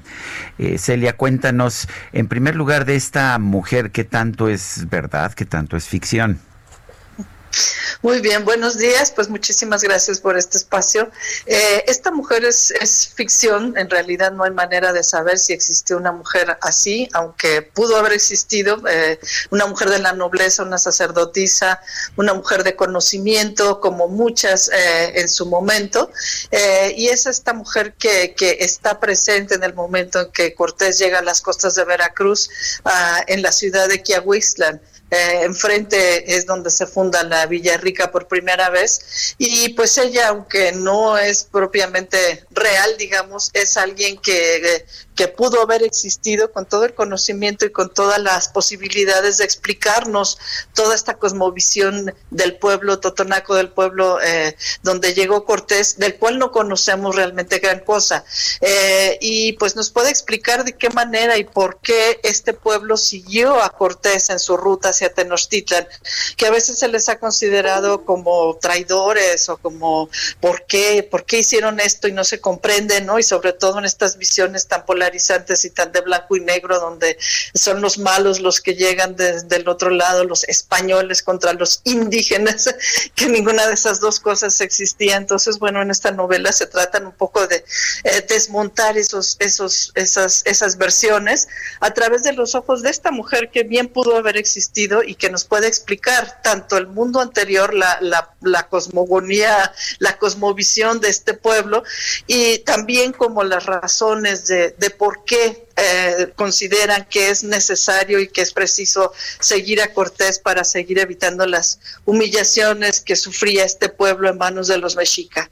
Eh, Celia, hablas de, la ruta de Hernán Cortés, que ahora pues pareciera el, innombrable. Eh, ¿qué, tan difícil, qué tan difícil fue seguir esta ruta? Y sobre todo para enriquecerla, porque tú siempre en tus libros nos pones eh, las tradiciones, los eh, usos y costumbres, digámoslo así, de, de los pueblos. Cuéntanos un poquito de esto.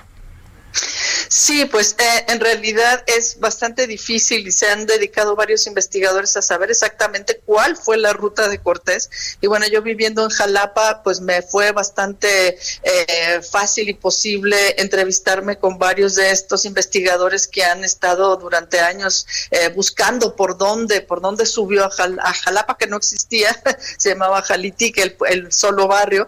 Y bueno, pues sí, hay una, una investigación importante detrás de cada uno de estos hechos y justamente eso es lo que yo quiero presentar, eh, como esta cosmovisión indígena, las tradiciones, las costumbres, las prácticas, incluso haciéndolos comprensibles y, eh, no sé, entendibles para nosotros como los sacrificios humanos, ¿no? Que pues para ellos dentro de esta visión de la vida pues eran perfectamente razonables y coherentes. Y pues sí, voy explicando cómo son, cómo es este viaje. Eh, también es una novela pues de, de viaje, ¿no?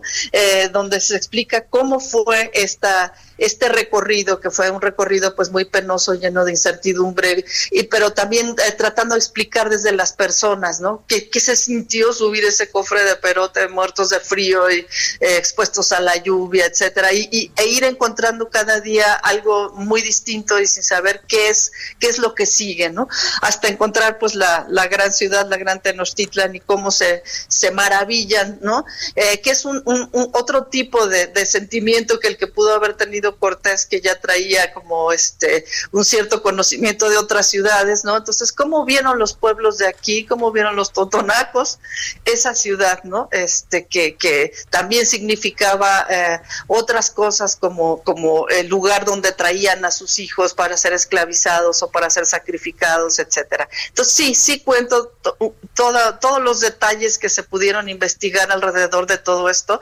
incluida la vegetación, incluidas las plantas, porque a veces damos por sentado de que todo lo que está ahora ahí en el camino siempre estuvo y pues no es así. Eh, también con un ejercicio de imaginación, pero un ejercicio de imaginación documentada, pude saber pues cómo pudo haber sido ese camino y lo que pudo haber habido en esa costa cuando llegó Cortés.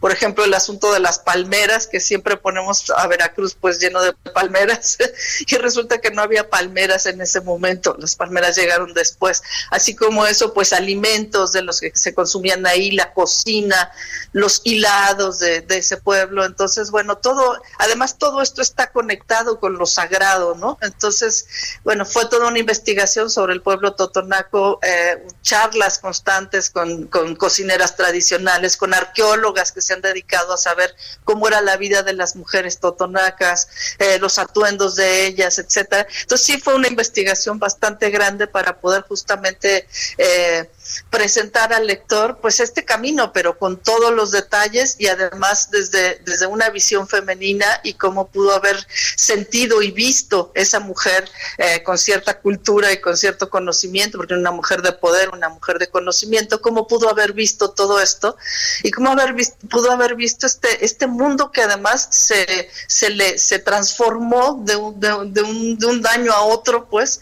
eh, se le cayeron todas las certezas y que pues sus herramientas anteriores ya no servían para poder entender todo esto nuevo que estaba ocurriendo todos los días y cómo se derrumbó de algún modo su mundo y cómo sobrevivieron a esto también. Un poco como lo que nos está pasando ahora, ¿no? Estas nuevas enfermedades que llegaron entonces y que pues ellos no sabían, ya su mundo no les servía para entender eso. Pues Celia, Celia del Palacio, historiadora, escritora, gracias por recomendarnos El Camino del Fuego. Muchísimas gracias a ustedes. Hasta luego, Celia del Palacio. Eh, platica sabrosísimo y, la verdad escribe increíblemente también. Eh, vámonos con Augusto Tempa desde la autopista México-Cuernavaca. Augusto, ¿qué tal? Muy buenos días. Sergio Lupita, muy buenos días. Les informo que la Caseta México Cuernavacas mantiene un operativo por parte de la policía local para evitar el ingreso de camiones con peregrinos. Además, se colocó una manta informativa en la, eh, bueno, que muestra que la basílica se encuentra cerrada. Se invita a regresar a los lugares de origen a todos aquellos que buscan ingresar a la ciudad para eh, buscar llegar a la basílica. Este dispositivo inicia el día de hoy y concluirá hasta el próximo eh, 13 de diciembre. Además, la policía local también, eh, además de la policía local, también se presenta a la Guardia Nacional en este punto. Hay que tenerlo en consideración para todos aquellos peregrinos que buscan llegar hacia la basílica, no van a poder ingresar por la zona sur de la ciudad. Sergio Lupita, mi reporte. Muy bien, muchas gracias, Augusto. Muy buen día. Buenos días. Son las nueve, nueve de la mañana con 51 minutos y pues vamos a ir a... ¿Con a Alan? ¿Con Alan, si ah, te con parece? Alan, sí, con Sí. Alan Rodríguez. Vamos, a Alan, él se encuentra ya en el Paseo de la Reforma. Sergio Lupita, muy buenos días. Esta mañana la avenida Paseo de la Reforma luce bastante despejada a partir de la Estela de Luz hasta la zona de Puente de Alvarado, esto en ambos sentidos de la vialidad. También le tenemos el reporte de la Avenida de los Insurgentes, la cual se encuentra con buen avance para quien se desplaza desde Antonio Caso hacia el eje 1 norte. A partir de este punto, la vialidad queda completamente despejada para quienes se dirigen hacia la zona de Indios Verdes. En el sentido contrario, a partir de eh, la autopista México-Pachuca hasta la zona de la raza, hay un poco de carga vial, únicamente es cuestión de esperar y de ser pacientes porque superando el punto del eje 2 norte, la avenida Eulalia Guzmán, la circulación se vuelve completamente despejada. Es el reporte que tenemos. Muchas gracias, Alan. Excelente día. Es Alan Rodríguez, son las nueve con 52 minutos. Vamos a un resumen de la información.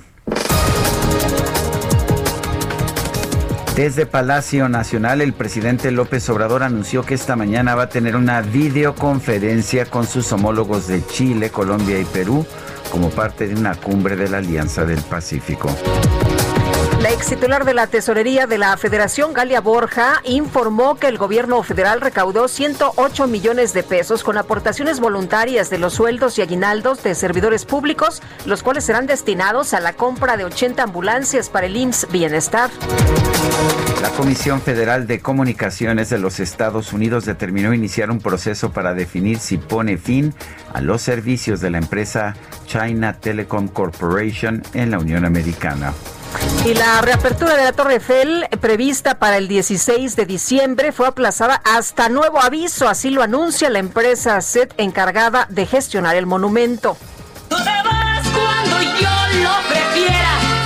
Primero me pagas mi tiempo perdido. Híjole, ¿cuánto costará ese tiempo perdido? Porque fíjate que allá en Zambia eh, se dio a conocer una batalla legal muy particular. Pues, una ¿qué joven, pasó? Cuéntame. Una joven llamada Gertrude Ngoma, de 26 años, decidió demandar a su novio por hacerla perder el tiempo. Lo que dijo es que ya llevaban ocho años de relación, tenían un hijo y de matrimonio, pues no veía, no veía luz por ningún lado. La noticia se hizo viral en redes sociales y el juez a cargo del caso desechó la demanda y aconsejó a la pareja buscar vías de reconciliación fuera de los tribunales. Se nos acabó el tiempo, Guadalupe. Pues vámonos entonces, que la pasen muy bien, sean felices. Muy bien, y fel- feliz día de las Lupitas, mi querida Guadalupe Juárez. Inauguramos, de hecho, el puente Guadalupe Juárez de aquí es. hasta el 21 de marzo. Para que se vayan preparando, ¿eh? Vamos de puente. Hasta el próximo lunes. Hasta Sí, estamos aquí. Si vienes a pesar de ser el puente. Deja, deja ver, deja pensar. Pero mientras tanto, cuídense, ¿eh? cuídense, por favor.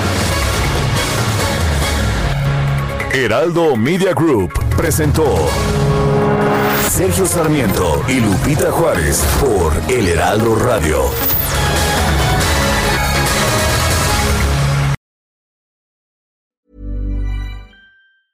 Planning for your next trip?